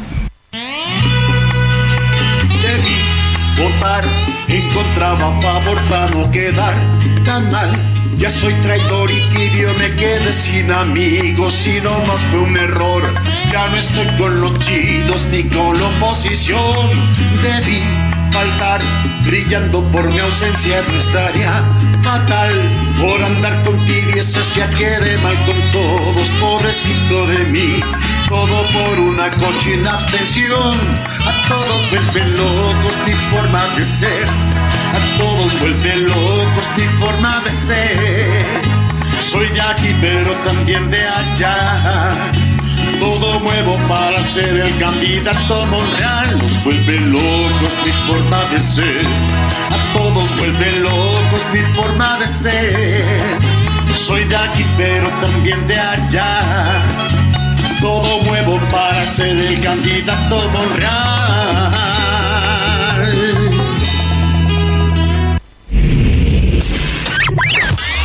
Último minuto en A la Una, con Salvador García Soto. Bueno, vamos a información de último momento. Estaba divertida la canción de los coroneros de San Lázaro que le dicen a Monreal, pues esa forma de ser te está causando problemas. Pero, ¿qué tenemos de último momento, José Luis Sánchez? Salvador, eh, bueno, pues luego de que se anunciara que en el Aeropuerto Internacional de la Ciudad de México ya no podrían entrar estos taxis de aplicación y las quejas constantes de los usuarios que los taxis, las empresas de taxis no se dan José. abasto ante la no, llegada. y además no solo que no se den abasto, que, que te cuestan más caros, que tienes que hacer una fila enorme. Y tan cómodo que era llegar al aeropuerto y pedir tu, tu carro de aplicación, tu Uber o Didi, lo que quisieras pedir, ¿no? Pero además no es eso, Salvador, no sabes, en los en caso de los taxis, no sabes cómo se llama tu conductor, no sabes la ruta que va a tomar, no tienes ni idea, no sabes ni siquiera cuánto tiempo se va a tardar. Sin, sin- Entonces, sin contar que pagas el doble. Y además de- pagas de- el de doble. precio. Bueno, pues ahora Carlos Ignacio Velázquez Treviño, que es el director general de la terminal, ha anunciado que se va a disponer, o sea, ya se está pensando en eh, habilitar una zona, sobre todo en la terminal 2, para que estos eh, transportes de aplicación puedan cargar pasaje, puedan recibir el pasaje. Esto se trata de, una, de un servicio que estaría entre 300 y 350 metros de la puerta de salida en la terminal Claro. 2. Los usuarios tendríamos que caminar y ahí esperar a nuestro transporte de aplicación, como se hace en aeropuertos de todo el mundo. De todo el mundo ocurre. Yo, a ver, eh, eh, Vallarta, usted llega al aeropuerto y no lo dejan tomar el Uber en la- afuera del aeropuerto. Pero si usted camina unos metros y cruza una avenida, que hay un puente muy cómodo además para cruzar, allá lo recoge el Uber. Y ya cuando usted llega le dicen los Ubers de aquel lado. Eh, hace poco que tuve oportunidad de andar por, por Madrid y, y eh, tienen también, o sea, no te dejan tomarlo fuera del aeropuerto, pero tienen un estacionamiento muy cerca donde tú lo tomas. Pues aquí deben hacer lo mismo, o sea, no puedes prohibirle al usuario que tenga opciones para moverse. Exactamente. Esto, sobre todo en la terminal 2, que es más difícil eh, que acuda. En la terminal 1, al final salen a la calle, es más fácil salir en la terminal 1, pero se está, ampliando- se está pensando precisamente en la terminal número 2. ojalá Así que bueno, pues ya, por lo menos existe esta, esta luz que estamos viendo los usuarios Sí, que no, nos damos no, mira, yo, yo por pagar 300 pesos menos, puedo caminar hasta la Basílica de Guadalupe si me dicen quien que... sea, ¿eh? En Quien fin, ahí está. Gracias, José Luis. Este Salvador. Vámonos con Anaí Arriaga y el entretenimiento. El entretenimiento con Anaí Arriaga. Tal vez se nos gastó, tal vez. Anaí Arriaga, tal vez o no tal vez. Buenas tardes. Estimado Salvador, excelente inicio de semana. Oigan, la situación de Ricky Martin parece complicarse cada día más. Pues a tan solo unos días de que decidiera presentar una demanda millonaria en contra de su sobrino, quien lo acusó legalmente por violencia doméstica, ahora enfrenta nuevos señalamientos, esta vez de agresión sexual. Ricky Martin fue denunciado en una corte de San Juan en su natal Puerto Rico. Y aunque no se ha revelado la identidad de la presunta víctima, medios locales aseguran que se trata del mismo familiar que meses atrás dio marcha atrás a un proceso legal que ya se había iniciado. Así que otra vez, Ricky Martin en la polémica y en el ojo del huracán. En otro orden de ideas, hoy es el cumpleaños número 92 de Silvia Pinal. Le mandamos un fuerte abrazo y la mejor vibra desde la cabina de Heraldo Radio. Oigan, y tuvimos la oportunidad de hablar con Silvia Pasquel porque ha sido severamente criticada por el homenaje que le preparó a su madre. El artista nos comenta algo al respecto. Al que le guste, pues que le guste, al que no le guste, pues que no le guste. A mí lo único que me importa es que mi mamá y mi familia todos estábamos contentos. Yo le prometí a mi mamá que le iba a hacer un homenaje en Bellas Artes y se lo cumplí. La moraleja de esta historia, la crítica es la fuerza del impotente, mi querida Silvia. Fuerte abrazo, Salvador. Excelente tarde. Bueno, pues ahí está Anaí Arriaga. Muchas gracias, Anaí. Vámonos a los deportes con Oscar Mota. Los deportes en A la Una con Oscar Mota. Oscar Mota, ¿cómo estás? Muy buena tarde, bienvenido. Mi querido Salvador García Soto, te mando un gran abrazo, excelente lunes, hoy un gran día para ganar. Estás allá en Toluca, pero además de, de- de este evento importante que nos estabas platicando, yo sé qué haces allá en Toluca, mi querido Salvador. Te fuiste a ver el partido entre Toluca y Pumas del sábado, ¿verdad? Eh, La verdad es que sí, Eso. anduve por acá y me eché una torta, además, tan ricas son las tortas acá en Toluca, Oscar Mota. Funciona de maravilla y es que en este partido, querido Salvador, este fin de semana sucedieron cosas que verdaderamente no pasan siempre en la- el fútbol mexicano. Una de ellas, pues bueno, Toluca iba ganando 2 a 1 al equipo de Pumas y en la última jugada del partido, el portero, sí, el portero de Pumas, Julio González, con un remate dentro del área, empata el juego, pero no solo eso, también el portero de Santos, Carlos Acevedo, hizo lo propio. O sea, en este fin de semana, querido Salvador, tuvimos dos remates, dos goles de porteros en el último minuto. Vamos a escuchar las palabras de Julio González, arquero de Pumas, rescatando este, estos puntos para el equipo universitario. La verdad que no lo merecíamos perder. Yo me había equivocado muy feo, la verdad. El meter el gol como lo metí salva el partido. La verdad que creo que me lo merecía porque había hecho un buen partido y un error estaba perjudicando a mi equipo, pero lo importante es que sumamos y seguimos en la pelea. Poquito, poquito, pasito, pasito, otro puntito más para los Pumas. Oficialmente, querido Salvador, amigos, y dadas las bondades que otorga el sistema de competencia, solo dos equipos están ya prácticamente eliminados de cualquier esperanza de repechaje. El Querétaro y el bicampeón Atlas. El bicampeón Atlas ya no puede calificar, ya no puede aspirar ni a repechaje y mucho ¿Ya menos. de obviamente. plano se quedó correcto, fuera? Es correcto, ya por el tema de los puntos volvieron a perder, ya no, ya no pueden llegar inclusive a, a esta posibilidad de un tricampeonato, pero los Pumas todavía, mi querido Salva, entonces ahí, ahí, están, ahí están tus Pumas. Oye, y esto de que los porteros anoten gol, pues no deja muy bien parados a los delanteros, ¿no? No, y además es rarísimo, si era como para jugarle ahí al, al melate, ¿no? Como decían por ahí antes. ¿Quién va a meter el gol? Exactamente, ¿quién lo va a tener que hacer? Entonces, insisto, son de estas cosas emocionantes Oye, que casi Oscar. no suceden. Te escucho. El sábado Chivas América, ya estoy apostando aquí con José Luis Sánchez, a ver si él sí me paga la apuesta. Ay, no, todavía, todavía no me he ido, mi querido Salva, espérame. Era indirecta, dije, a ver si la agarra. Se va a armar, se va a armar, obviamente.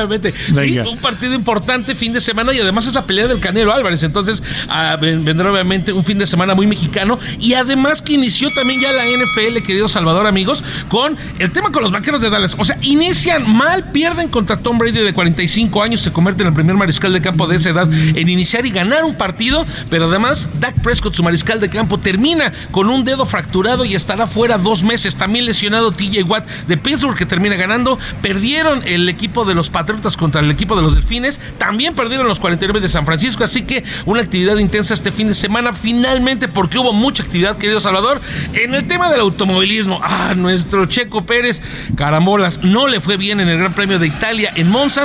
Escuchemos las palabras de Checo Pérez, que finalizó en el sexto sitio y desafortunadamente pierde por el momento el segundo lugar en el campeonato de pilotos. Escuchemos a Checo Pérez.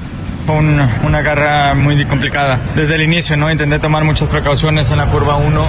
Luego de, de ahí el neumático delantero derecho se empezó a sobrecalentar bastante. Tuvimos que parar muy temprano. Estaba en llamas totalmente, ¿no? Entonces tuve que hacer unas 3, 4 vueltas eh, haciendo un lift and coast muy largo para poner los, los frenos en temperatura y poder empujar. Entonces eso nos arruinó la carrera y luego al final yo creo que llegaba con el neumático duro y podía haber terminado delante de Hamilton, pero también pensábamos que podíamos recuperar si no llegaba el safety car, entonces una pena, todo se nos complicó hoy. Ni modo, mi querido chico, ni modo. Está ahorita en tercer lugar, querido Salvador, en una carrera que gana Max Verstappen, Charles Leclerc en segundo lugar, de una carrera importante porque celebró 75 años de la escudería Ferrari. Entonces hay muchos aficionados de Ferrari por acá en eh, todo el país y fue una carrera, insisto, interesante. Los deportes, mi querido Salvador. Muchas gracias, Oscar Mota. Estamos pendientes contigo. Buena tarde. Hoy un gran día para ganar. Y vámonos rápidamente a información de último minuto. José Luis Sánchez, ¿qué nos tienes? Salvador, eh, bueno, pues hoy se anunció que será el 19 de septiembre cuando comience ya sea el entierro y las últimas exequias de la reina Isabel II. Y bueno, ya fueron invitados los primeros ministros y presidentes de eh, en esta ocasión. En nuestro país fue invitado el presidente López Obrador. Sin embargo, no acudirá él. Va a ser el canciller Marcelo Ebrard quien acuda en su representación. Pero de todos los más invitados, Salvador, y esto Todos los demás van los presidentes. Van a ir los presidentes. Es que López Obrador ya sabemos que no le gusta esto de ir a, a compromisos internacionales, siempre manda Marcelo Ebrard. Y Marcelo Ebrard, pues se sacrifica, ¿no? O sea, como anda conociendo a todo el mundo y quiere ser candidato a la presidencia. Pero, pero yo digo que el presidente López Obrador sí debiera estar en un evento como este, ¿no? Claro, además es histórico, independientemente de la, y la relevancia de su puesto, es histórico, porque es el entierro nada más y nada menos que la reina Isabel II. Y además lo- el fenómeno ha sido impresionante. La están moviendo, están llevando el cuerpo por los cuatro reinos que le llaman Escocia, Irlanda, etcétera. Y, y es impresionante la cantidad de gente que sale Así a despedir es. a la reina. Bueno, Así pues es, gracias. José Luis. Gracias a ti. Vámonos a la pausa y ya a despedir con us- de usted. Que pase una excelente tarde. Provecho, lo voy a dejar con música. Es la malagueña en la voz de su cantante original, Miguel Aceves Mejía. Hasta mañana, que pase una excelente tarde. Provecho. Aquí lo esperamos mañana a la una. Debajo de esas dos cejas, qué bonitos ojos tiene. Ellos me quieren mirar, pero si tú no los dejas, si tú no los dejas, ni siquiera parpadear.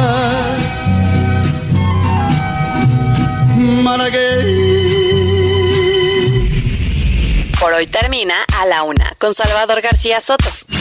El espacio que te escucha, acompaña e informa. A la Una con Salvador García Soto.